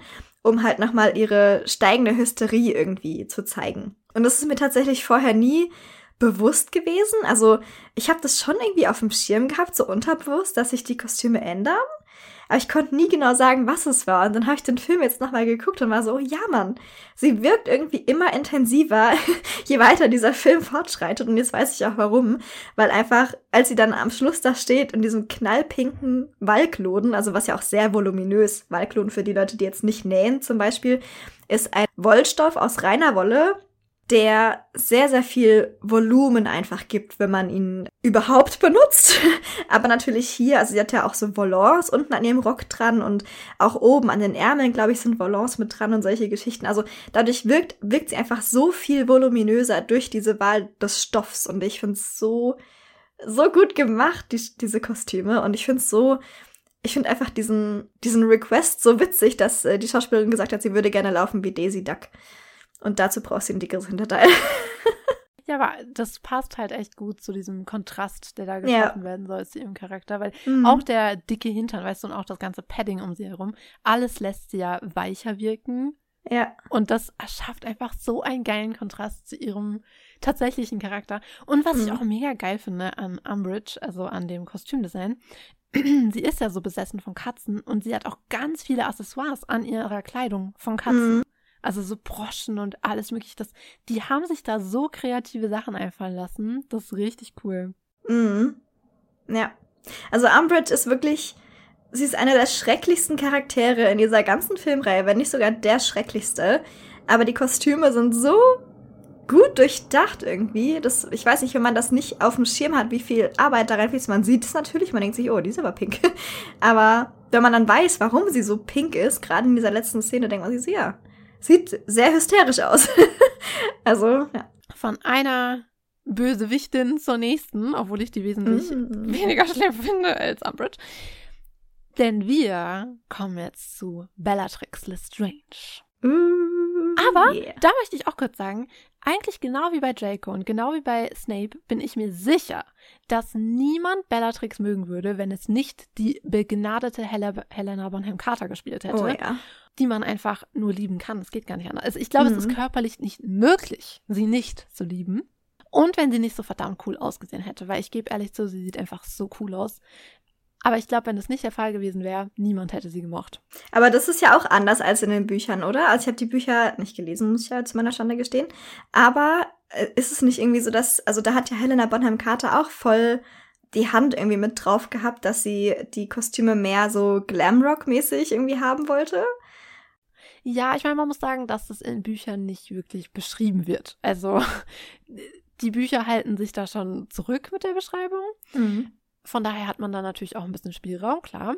Aber es ist halt wirklich, wie gesagt, wenn du nur die Bücher kennst, dann magst du Bellatrix ganz sicher nicht, weil sie ist einfach nur irre und sie ist so scheiße. Ich meine, sie bringt Sirius um. Was muss ich noch mehr sagen? Mhm. Ich hasse Bellatrix. Und dann siehst du aber Helena Bonham Carter in ihren Kostümen und denkst, oh, okay, sie hat schon irgendwas. Sie ist irgendwie schon ganz cool. Weil auf den ersten Blick soll Bellatrix in ihren Kostümen halt eigentlich irgendwie so ein bisschen heruntergekommen und verrückt aussehen. Ich meine, sie saß ja sehr viele Jahre in Azkaban und das hinterlässt natürlich Spuren, obwohl ich mir ziemlich sicher bin, dass sie davor auch schon ein bisschen schräg war, sagen wir es mal so. Aber es soll eben auch so ein Look erzeugt werden von einer Frau, die also so hat Helena, Bonham, Hel, hat Helena Bonham Carter das selbst auch mal beschrieben, dass so ein Look erzeugt werden soll von so einer einst sehr, sehr schönen Frau, weißt du, in so einem schönen Kleid, die mhm. dann praktisch jetzt so aus dem Totenreich zurückkehrt und jetzt halt aussieht wie die ja, grungige Geisterversion von dieser schönen Frau. so hat sie das mal ja. beschrieben und ich finde, das trifft Haben die den super Nerv ziemlich gut. Ich. Genau, mhm. weil dieser heruntergekommene Charakter wirkt verdammt cool und verdammt ja, einfach punkig, grungig. Das ist ziemlich, ziemlich cool. Aber man darf das echt nicht unterschätzen, weil in dem Kostüm steckt sehr viel Arbeit. Es wird viel gefärbt, mhm. gestickt und sonst was. Also es benötigt sehr viel Arbeit, so heruntergekommen auszusehen. Das ist ja meistens so, dass die Kostüme, die total schön aussehen, wie zum Beispiel das Beikleid von Hermine, das, da steckt auch viel Arbeit drin. Aber wenn man, die Kleider wurden ja alle oder die Kostüme wurden ja alle neu angefertigt. Und dann braucht man natürlich die Zeit, um es anzufertigen, aber du brauchst ja auch nochmal Zeit, um es dann wieder so runterzurocken. Also das ist zum Beispiel bei Bellatrix ist es so, auch bei Hagrid, die Kostüme haben auch teilweise sehr lange gedauert, um die so moosig und so waldig zu bekommen, wie sie dann ausgesehen haben. Und es war bei Bellatrix bestimmt nicht anders. Also da fließt ja doppelt die Zeit rein eigentlich, um es zu machen und um es dann wieder ein Stück weit zu zerstören oder irgendwie schmutzig zu machen und so. Also die Kostümdesignerin, die Tamim, hat halt auch gemeint, du brauchst einfach auch super viel Zeit, um überhaupt eine Idee dafür zu finden, mhm. weil du musst ja irgendwie auch den perfekten Grad schaffen zwischen heruntergekommen und cool. Ja. Weil es gibt ja auch einfach ein hässliches heruntergekommen. Ist halt so. Und da musst du ja irgendwie so den Grad halt schaffen und das ist gar nicht so leicht. Aber sie hat halt auch gemeint, also Bellatrix war eine ihrer absoluten Lieblingscharaktere anzuziehen, weil sie Bellatrix halt irgendwie auch cool findet und es hat einfach voll viel Spaß gemacht und kann ich mir echt gut vorstellen. Und was ich auch interessant fand, Helena Bonham Carter trug als Bellatrix immer ein sehr festes Korsett. Und Tamim sagte auch mal darüber, Zitat, das Korsett war niemals fest genug für sie, denn sie wollte die Power und die Craziness spüren, die das eben auslöste. Mm. Das finde ich so typisch Helena Bonham Carter irgendwie, ein cooles Detail. Obwohl man ja auch sagen muss, dass Helena Bonham Carter eigentlich an das Korsett tragen auch, glaube ich, ziemlich gut gewöhnt ist, weil sie hat ja in sehr vielen Historiendramen ja. mitgewirkt. Das heißt, ich glaube, das war für sie nichts, nichts Neues.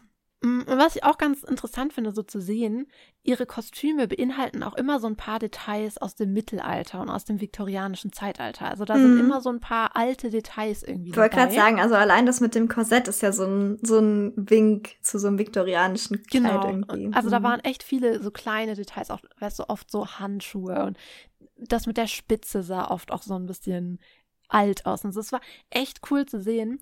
Und es passt ja auch gut zum Charakter, weil ich meine, Bellatrix kommt ja aus einer sehr, sehr alten Zaubererfamilie. Und da ist es irgendwie so ein cooler Link. Weißt du, dass man da auch so mhm. alte Mode mit einbaut? Das ist irgendwie ziemlich, ziemlich cool. Und was ich auch ein interessantes Detail fand, dass Bellatrix Looks, Look so gut ankam, dass sogar eine große Modekette anscheinend Temmem gebeten haben soll, eine Bellatrix-inspirierte Linie zu entwerfen. Aha. Sie verrät nicht, wer das war, weil die Kooperation kam dann nicht zustande.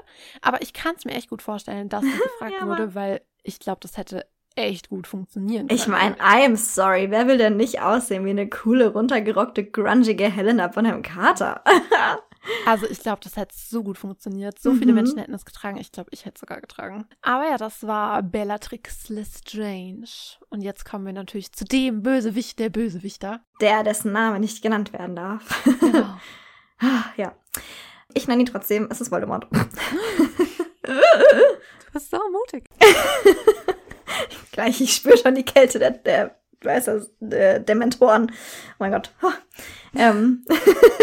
Über meinem Fenster kreisen sie schon. Ja, nein. Voldemort hat ja im Buch rote Augen, aber das wurde im Film absichtlich nicht so gemacht. Das ist nicht die einzige Differenz, aber es ist, war für mich so die herausstechendste, weil das Filmteam äh, hat ja sehr viele Kameratests gemacht und durch die roten Kontaktlinsen waren die Augen äh, und die Ausdrücke einfach sehr, sehr schwer zu lesen. Gerade weil Ralph Fiennes, der den Voldemort spielt, oft sehr kleine, aber sehr, sehr wirksame Gesten macht. Und diese kleinen Details gingen halt dadurch oft unter, weswegen man sich gegen die roten Kontaktlinsen entschieden hat. Und genauso hat man sich auch gegen prosthetische Gesichtsveränderungen entschieden. Also die Augenbrauen sind die einzigen prosthetischen Gesichtsveränderungen, die Ralph Fiennes getragen hat bei dem Make-up, weil natürlich man hätte es entweder durch Latex oder durch Silikon, wie zum Beispiel die, bei den Kobolden. Zum Beispiel hat man komplett Masken also für den kompletten Kopf aus Latex geschaffen. Aber die tragen zum Beispiel Silikon und da merkt man ja schon, die können sich darunter bewegen, weil Silikon einfach das Material ist, was der menschlichen Haut am ähnlichsten ist aber die sind schon eingeschränkt in der Bewegung. Das wollte man, also man hat damit rumexperimentiert und hat ein paar Prototypen gemacht für diese pro prosthetischen, prothetischen, prosthetischen, ja, Gesichtsveränderungen für Voldemort, weil er hat ja diese flache Nase. Und man kann die Nase halt nun mal nicht abschneiden, der arme Kerl. Geht ja nicht. Und deswegen muss man natürlich, oder wollte man versuchen, die Nase durch den Aufbau der Wangenpartie so flach wie möglich scheinen zu lassen. Und das hat Ralph Fiennes aber zu sehr gehindert in seiner Mimik und in seiner Gestik, dass er halt, ja, es ist ja schon auch wichtig, um so angsteinflößend wie möglich wirken zu können, musst du ja in deinen, in deinen Bewegungen und in deiner Mimik und Gestik, gerade wenn du halt wie Ralph Fiennes so feinfühlig arbeitest, musst du dich ja so frei wie möglich bewegen können. Und das war halt nicht möglich. Und die weitere Schwierigkeit bei Voldemort zum Beispiel war natürlich auch, dass es sehr, sehr lange gedauert hätte, wenn man ihm noch diese Nasen- und Wangenprostheten wie heißt das denn auf Deutsch? Ich kann es immer nicht auf Deutsch sagen. Diese Wangen Proste und äh, Prothesen? Prothesen, genau, ja. Prothesen äh, aufgesetzt hätte. Und das war ein weiterer Grund, warum man sich dagegen entschieden hat, weil die Kinderschauspieler, das waren ja am Anfang noch Kinder, die waren ja alle so 10, 11 Jahre alt äh, beim ersten Teil, die dürfen ja nur einen gewissen Teil des Tages oder gewisse Stunden arbeiten. Und das hat die ganze Sache natürlich sehr schwierig gemacht, weil natürlich gilt Hair and Make-up auch als Arbeitszeit. Und deswegen musste die Hair- and Make-up-Zeit für Mr. Ralph Fiennes ein bisschen runtergeschraubt werden. Und man hat es tatsächlich dadurch geschafft. Aber warum? Naja, weil er, also klar, er konnte auch einfach früher kommen. Aber kein Mensch kann um 4 Uhr in die Maske kommen, damit man um 9 Uhr fertig ist und ready to shoot. Also das kann man von keinem verlangen. Und deswegen, weil es einfach, es hat ja für ihn sowieso nicht funktioniert mit diesen Prothesen, weißt du? Und deswegen hat man sich halt komplett dagegen entschieden, über die Nase und die Wangen eine Prothese zu legen und hat das animiert. Und das fand ich sehr mutig. Also ich meine, das kam ja dann erst so also im dritten Teil, glaube ich, sieht man ihn jetzt zum ersten Mal. So richtig? Also im vierten sieht man ihn dann so, weil da wird er ja wieder zum Mensch. Genau. Und das fand ich eine super gute Entscheidung, weil die Technik war schon weit genug und anstatt ihm diese Prothese aufzusetzen über die Nase und über die Wangen, was ihn in der Beweglichkeit gehindert hätte, hat man ihm ein Grund-Make-up verpasst. Also das, was man vom, vom, Gesicht sieht, das ist auch tatsächlich so geschminkt worden. Also er saß trotzdem noch zwei Stunden in der Maske, was ja wirklich lang genug ist weil man ihm jeden Tag natürlich eine Glatzenkappe aufsetzen musste. Man musste da die, wie heißt das, temporären Tattoos drauf machen. Diese ganzen Venen, die man am Kopf oben bei Voldemort sieht, das sind temporäre Tattoos, die jeden Morgen frisch auf diese Glatzenkappe gestempelt wurden. Also die hatten trotzdem noch genügend Arbeit mit dem armen Kerl. Und dann hat er so Motion-Sensor-Punkte auf seinem Gesicht aufgemalt bekommen. Also einmal grüne und dann schwarze auf der Stirn zusätzlich dazu. Und dann wurde sein Gesicht vorher digitalisiert. Also auch da, es wurde sich sehr viel Arbeit gemacht, aber halt eben nicht mit Prothesen gearbeitet, sondern mit Digitalisierung. Man hat sein Gesicht digitalisiert und hat es dann halt im Nachhinein bearbeitet. Und ich finde es total interessant zu sehen, weil es gibt natürlich Vergleichsshots von äh, Behind the Scenes, also wo man Ralph Fiennes echtes Gesicht noch sieht, also mit Nase. Da sieht er auch schon super scary aus, weil wie gesagt, das restliche Make-up war ja tatsächlich da. Also die Augen sahen tatsächlich so eingefallen aus, die Wangen sahen eingefallen aus, die Glatze war da, diese feinen Äderchen, die unheimliche Blässe war da und es sieht einfach so trotzdem so scary aus, ihn so zu sehen mit Nase, aber es ist natürlich noch mal ein ein krasses, ähm, eine krasse Steigerung, wenn du ihn dann fertig animiert praktisch, also diese Gesichts, untere Gesichtshälfte dann animiert siehst, ohne Nase, mit diesen krassen Zähnen und sowas. Also die haben sie auch verändert und so. Also, ja, das fand ich sehr, sehr beeindruckend, da diesen Prozess irgendwie nachzuvollziehen. Da hat der äh, Make-up Special Effects Designer haben da Interviews dazu gegeben und ich fand's, weil es muss so zermürbend gewesen sein, sich diese ganze Arbeit zu machen mit diesen Prothesen und dann hinterher doch zu merken, nee, es funktioniert einfach nicht, weil äh, Ralph Fiennes dadurch einfach nicht seine volle Kraft auch entfalten konnte als Schauspieler, die er ja durchaus hat. Also er ist ja ein sehr guter Schauspieler, der ja auch dafür bekannt ist, so feinfühlig zu arbeiten und deswegen haben sie ihn auch für die Rolle gecastet. Aber das hat halt nicht funktioniert und dann mussten sie sich eine andere Variante ausdenken und das war dann diese Animation, was ja vorher, klar, es wurde auch vorher schon animiert, aber halt nicht in dem, in diesem super detaillierten, feinfühligen Ausmaß wie hier bei Harry Potter. Das war so, ja, praktisch eine Neuheit, wenn man so möchte, auf dem Markt. Ich habe ja gerade schon das äh, erzählt, dass das Make-up trotzdem, obwohl sie die Nasen- und Wangenprothesen weggelassen haben, äh, immer noch zwei Stunden gedauert hat. Das also war sehr, sehr aufwendig. Und in die Kostüme von Voldemort ist natürlich nicht weniger Aufmerksamkeit geflossen. Also die Kostüme von Voldemort verändern sich ja auch immer im Laufe des, der Filme so ein bisschen. Und was ich total cool finde, was mir vorher auch, das ist mir natürlich aufgefallen, weil ich die Filme gesehen habe, aber ich habe das überhaupt nicht so krass damit in Verbindung gebracht, dass natürlich im, was hast du gesagt, im vierten Teil, ne, sieht man ihn erst erstmal genauso bei dem, bei dem, bei der Schlacht da, bei dem Pokalgedöns. oh, ich kenne mich super aus bei Harry Potter. Äh, wer ist das? Ähm, ja, genau, beim Trimagischen Turnier ganz am Ende da ist er dann ja genau. wieder ein Mensch so heißt das, im eigenen ja. Körper. genau. Da ist er natürlich, er wird er da erst zum Mensch und die Kostüme, die er da anhat, sind total gut gemacht, wie ich finde, weil die sind aus so leichten Stoffen gemacht, dass sie ja praktisch um ihn herum wabern, wenn man fast schon so möchte. Und ich dachte immer, das wäre eine Animation. Ich dachte immer, er hätte einfach ein schwarzes Kostüm angehabt, was halt ein bisschen flattert. Und dann hätten sie wie so eine Art Wolke um ihn herum animiert. Mhm, das sieht so aus. es sieht echt, aber nein, es ist wirklich das ja. Kostüm. Ich finde es so geil. Also es ist wirklich so ein ganz, ganz feiner so Seidenchiffon oder noch was leichteres muss es eigentlich sein. Chiffon ist ja noch relativ schwer. Nee, eigentlich ist schon Seide. Also das erzählt ja die Temim immer, dass sie da ja. so immer, jedes Mal, wenn ich mich mit, ihr unterhalte, erzählt sie das. Ja, ständig, wenn ich mit ihr Kaffee trinke. voll Nein, aber es, ja, es war halt eine sehr, sehr dünne Seide, die sie dafür gewählt haben, was ich total geil finde, auf die Idee zu kommen. Also mega. So, Aber es ist halt auch viel Arbeit. Ja, klar. Also das finde ich so faszinierend an Harry Potter, dass sie sowohl bei Animationen nicht vor Arbeit zurückgescheut sind, aber auch, es sind ja sehr viele Teile der Harry Potter Serie sind ja tatsächlich nicht animiert, von denen man vielleicht vermuten würde, dass sie animiert sind, wie zum Beispiel diese Kostüme von Voldemort. Darauf komme ich in meinem Favorite Fact nochmal zurück. Aber, also nicht auf die Kostüme von Voldemort, sondern was vielleicht alles noch nicht so animiert ist, was man denken könnte, was animiert ist. Aber das finde ich echt auch so cool, weil wir jetzt schon öfter gesagt haben, so, dass, also, wie viel Arbeit einfach drin steckt, wie viel Gedanken mhm. da drin stecken. Und das sagt die Tamim ja auch. Also, die saßen da ewig dran, sie und der Ralph, die haben da so zusammengearbeitet, richtig ja. cool. Und ja. haben geguckt, so, weißt du, wenn du zu wenig Seide nimmst, dann fliegt's nicht. Aber wenn du zu viel nimmst, dann ist es zu schwer und dann ja. klappt's auch nicht. Also ja, es soll ja, das war ja das Problem, was sie halt hatten. Es sollte ja nicht fliegen, es sollte wabern. Und das ist halt so eine feine Gratwanderung war eine sehr, sehr, da haben sie sehr, sehr viele Stoffproben und sehr, sehr viele Probekostüme vor allen Dingen gemacht. Das hat sie in einem Interview erzählt, um halt genau diesen Look zu erzeugen. Und ich finde das so cool, dass man halt nicht irgendwie nach drei Kostümen, Probekostümen gesagt hat, ach, weißt du was, die animieren sowieso dein Gesicht, die sollen einfach so eine Wolke um dich rum animieren oder so, sondern dass sie sich halt wirklich, weil es macht ja auch was mit dir als Schauspieler. Das fände ich total cool. Das hat Ralph Fiennes auch in mehreren Interviews, auch zu mehreren Rollen, aber besonders bei Voldemort, äh, schon einige Male betont, dass es natürlich für dich als Schauspieler ist es wichtig, dass du dich in die Rolle reinversetzen kannst. Und deswegen wurde da bei Harry Potter den Schauspielern auch so viel Freiheit gelassen. Die konnten jederzeit kommen zum Kostümdepartment mit Vorschlägen, mit ähm, Wünschen, was sie sich wünschen würden für ihren Charakter, wie zum Beispiel der Schauspieler von Lucius Malfoy. Also der Charakter, wie gesagt, sieht ja ganz anders aus als im Buch. Aber es hat so dem Schauspieler geholfen, dass es letztendlich total egal ist, wie er aussieht, weil es trotzdem so stark wirkt auf der Leinwand. Und das ist eigentlich das Einzige, was zählt. Und deswegen, das hat das Kostümdepartment wirklich super, super gut gemacht.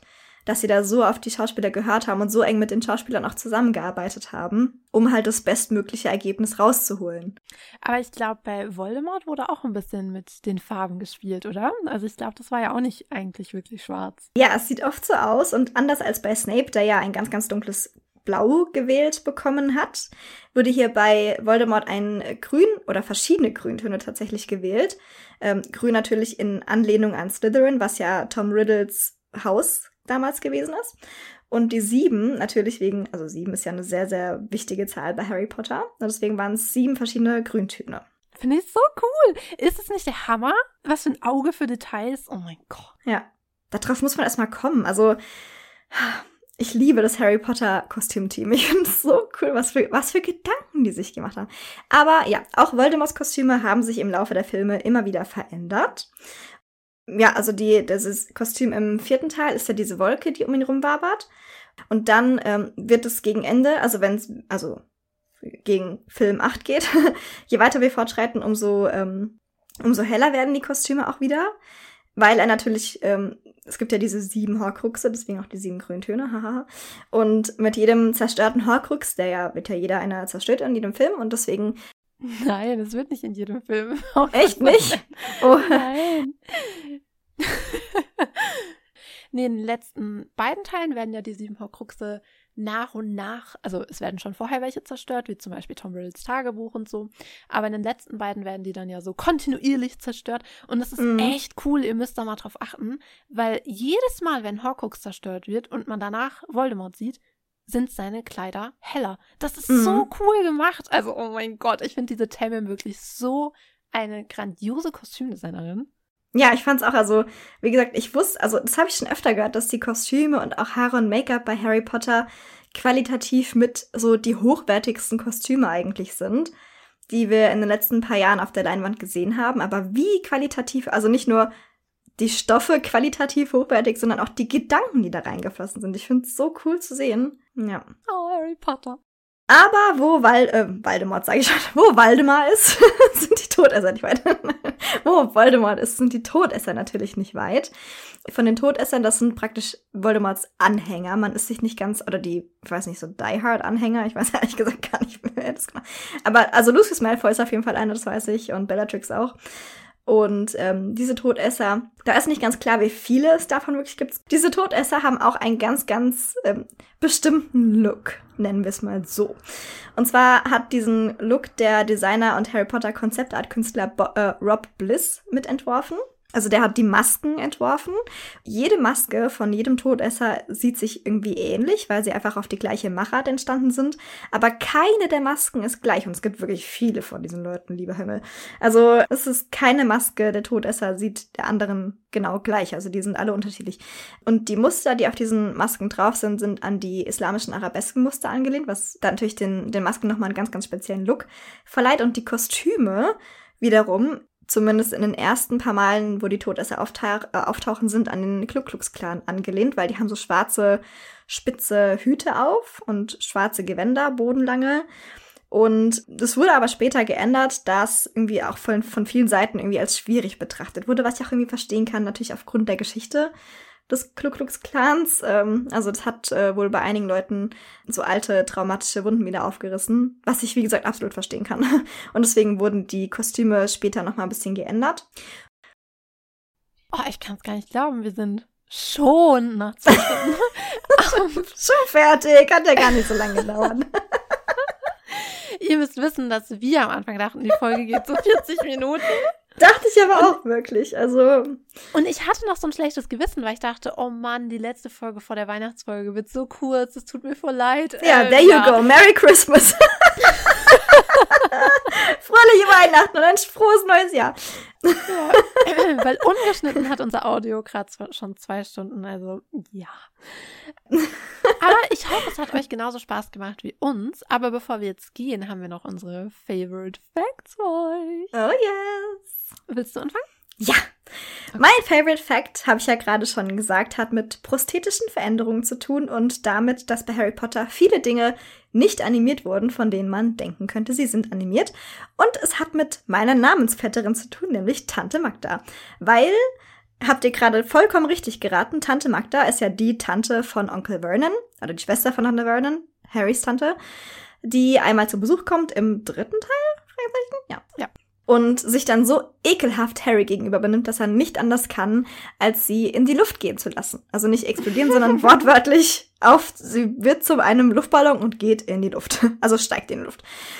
Und das wurde nicht animiert, liebe Leute. Ich war so geschockt, als ich das gelesen habe. Und zwar hat Tante Magda, ähm, also erstmal, nee, und zwar hat die Crew ganze zwei Monate damit verbracht, ein aufblasbares Kostüm zu entwerfen. Also auch eine Art Fatsuit.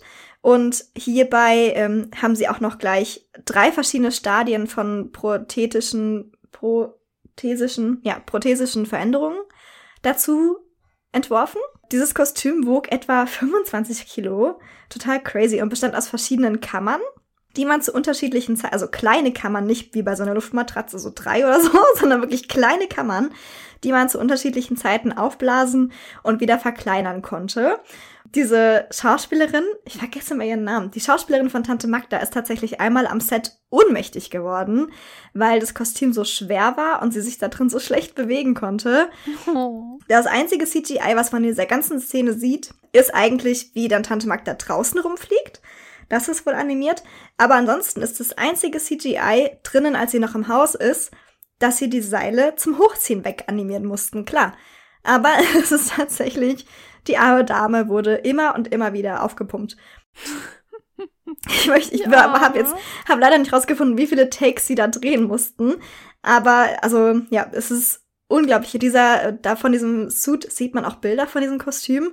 Und es sieht so komisch aus und so witzig, aber auch gleichzeitig so, ich war, auch das, die Technik war ja da, man hätte es einfach animieren können, aber ich finde, das ist so geil und beweis mal wieder, aber das ich weiß nicht, die haben sich einfach vor keinen Kosten und Mühen gescheut und haben diesen dieses Kostüm wirklich gebaut. Und es war bestimmt nicht wenig Arbeit und es war auch bestimmt nicht billig. Aber auch was für ein Commitment von der Schauspielerin. Ja. oh mein Gott. Cool. Aber ich finde, es war es absolut wert. Also ich finde, es sieht so cool aus. Mhm. Was ist dein Favorite Fact? Also, ich bin ja ein totaler Potterhead und deshalb, ich weiß, es gibt einfach so unfassbar viele coole Facts über Harry Potter und ich konnte mich einfach nicht entscheiden. Deshalb dachte ich, mein Fact ist heute mal kein Fact, sondern ich gebe euch anstelle eines Facts einfach einen Tipp mit auf den Weg. Denn wir machen ja jetzt Winterpause und da braucht ihr vielleicht einen schönen Ersatz dafür. Weißt du, wenn wir nicht da sind, dann ja, braucht ihr vielleicht einen anderen Podcast zum Hören. Und es gibt zwei Podcasts, die ich sehr, sehr, sehr, sehr, sehr liebe, die ich euch sehr empfehlen kann. Wahrscheinlich kennt ihr die schon, aber Vielleicht kennt ja der ein oder andere sie noch nicht. Wenn ihr gerne sehr viele spannende Hintergrundinformationen über alles rund um Harry Potter wissen wollt, dann hört unbedingt 5 Minuten Harry Podcast.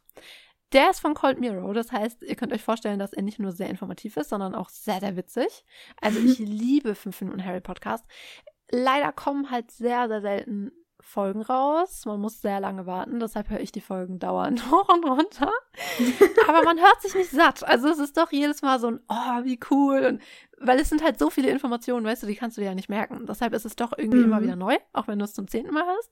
Und es ist einfach witzig. Also ich meine, es ist Cold Mirror, also ja.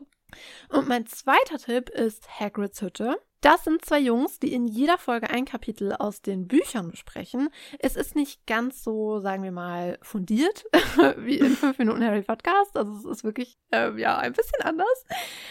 Aber es ist wirklich, wirklich, wirklich witzig. Also ich liebe Hagrid's Hütte. Es macht mir immer gute Laune. Und es ist auch einfach schön, über die Bücher zu reden und mal nicht über die Filme.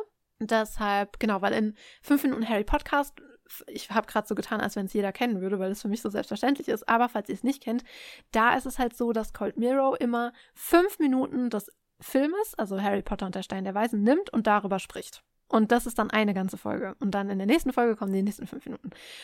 Können wir ganz kurz über Cold Mirror reden? Ich finde diese Frau so witzig. Und jedes Mal, wenn ich Harry Potter und der Stein der Weisen höre, macht mein Hirn automatisch Harry Potter und ein Stein daraus. Immer noch. Ja, ich muss auch immer, also wenn ich an Harry Potter denke, denke ich an Cold Mirror. Das ist so krass. Ja. Ich liebe Cold Mirror. Es ist, oh. Und das, darum geht's eben bei 5 Minuten Harry Podcast. Und bei Hagrid's Hütte, wie gesagt, die besprechen in jeder Folge ein Kapitel aus den Büchern. Und das ist einfach so schön, irgendwie über die Bücher zu sprechen und ich finde die beiden einfach so witzig. Also ich liebe Hagrid's Hütte. Mm. Ich habe noch eine andere Freundin, die auch voll der Potterhead ist. Und also Grüße gehen raus an der Stelle. Hallo Katrin. Und Katrin und Pauline kannten sich nicht, bis zu meiner Hochzeitsfeier letztens. Und dann habe ich ihr letztens, also habe Katrin auch gesagt, dass Pauline die ganze Zeit Hagrid's Hütte hört. Und dann so, oh mein Gott, da muss ich auch mal reinhören. Und jetzt ist, äh, sind Katrin und Pauline Best, Best Friends. Das ist so ein geiler Podcast. Ja. Ich meine, das sind halt Jungs, das darf man nicht vergessen. Das heißt, der Humor ist halt manchmal so Jungshumor. Ja. Aber ist schon okay. Also ich finde es mega witzig. Ich lieb's. Und ich glaube, das sind ganz, ganz nette Tipps. Also ihr könnt ja in der Weihnachtspause mal wieder Harry Potter lesen oder schauen oder eben in die Podcasts hören. Ja, das läuft auch, auch immer um Weihnachten und ich finde es so, also gerade die ersten zwei Teile, das sind für mich eigentlich, das fällt in die Kategorie Weihnachtsfilm. Ich kann mir nicht helfen. ich weiß auch nicht, ja, wahrscheinlich weil es halt immer um Weihnachten kommt. Ja, wahrscheinlich weiß halt immer um Weihnachten. Aschenbrödel ist ja auch kein Weihnachtsfilm, so gesehen. Drei Haselnüsse ja, für Aschenbrödel. Oh, ich liebe Aschenbrödel. Äh, drei Aschenbrödel, genau. drei Haselnüsse für Aschenbrödel. Für mich gibt's nur Sissy. Und an Silvester gibt's dann die Feuerzangenbowle. Ja, oh mein Gott. Den habe ich auch ewig nicht geguckt. Das ist auch noch ein Tipp, falls ihr den nicht kennt. Oh mein Gott, ihr müsst ihn unbedingt schauen. Also ich meine, viele unserer Hörer und Hörerinnen sind ja ungefähr im gleichen Alter wie wir, plus minus ein paar Jährchen also sind dann vielleicht eher so Generation Fuck you Goethe. Aber die Feuerzangenbowle ist eigentlich der OG äh, Schulfilm. Wir verarschen unsere Lehrer und äh, haben trotzdem ein gutes Ende. Film. Mit Heinz Rühmann. Oh. Ich liebe ihn. Ich meine, wenn ich ihn sehe, denke ich halt immer auch an meine Großeltern. Wir haben den immer ja. zusammen geguckt und ich liebe auch einfach Feuerzangenbowle, weil mein Opa das immer gemacht hat. Ich liebe diesen Film. Also er ist einfach rundherum perfekt. Schaut mm, ihn euch an. Er ist so witzig. Und schaut euch natürlich Sissy an. Und wenn ihr damit ja. durch seid, dann hört in unsere Sissy-Folgen rein. Da haben wir ja über den Film gesprochen und also über die Filme und über die wahre Sissy. Also ja, es gibt einiges zu tun in der Weihnachtszeit. ja, wir haben schon mal vorgesorgt, damit euch nicht langweilig wird. genau. Und ja, da würde ich sagen, das war's für heute. Das war's auch für dieses Jahr eigentlich. Also ich könnte mir vorstellen, ich habe Gerüchte gehört, dass mhm. in der mhm. Weihnachtspause vielleicht noch irgendwie eine Special-Folge kommt. Oh, echt? Habe ich gerüchteweise gehört. Welche denn? Ja, lasst euch überraschen. Ich will nicht zu viel verraten, weil vielleicht klappt es ja auch nicht. Man weiß es ja nie. es ist ein Thema, was wir euch schon auch sehr lange versprechen was wir genau. eigentlich schon genau. längst gemacht haben wollten. Ja, die Folge war eigentlich schon fertig und wir haben sie gelöscht und machen jetzt eine neue Folge. Aber wie gesagt, ich will nicht zu viel versprechen, weil kann ja auch sein, dass es nicht klappt und dann sind wir traurig, deshalb. Aber das war's jetzt erstmal von Weiberspeck für das Jahr 2022. Und genau, wir wollten euch ja noch einen kleinen Spoiler geben für nächstes Jahr. Oh ja. Ähm, lass es uns so sagen. Wir reisen ein paar Jahrzehnte zurück. Mhm. Nach Amerika. Mhm. Und wir sprechen eventuell über etwas, das nennt sich Hollywood. Uh. Mhm. Auch schon ein sehr, sehr oft gewünschtes Thema. Oh. oh ja. Aber deshalb mein Tipp, hört euch Let It Snow von Dean Martin an.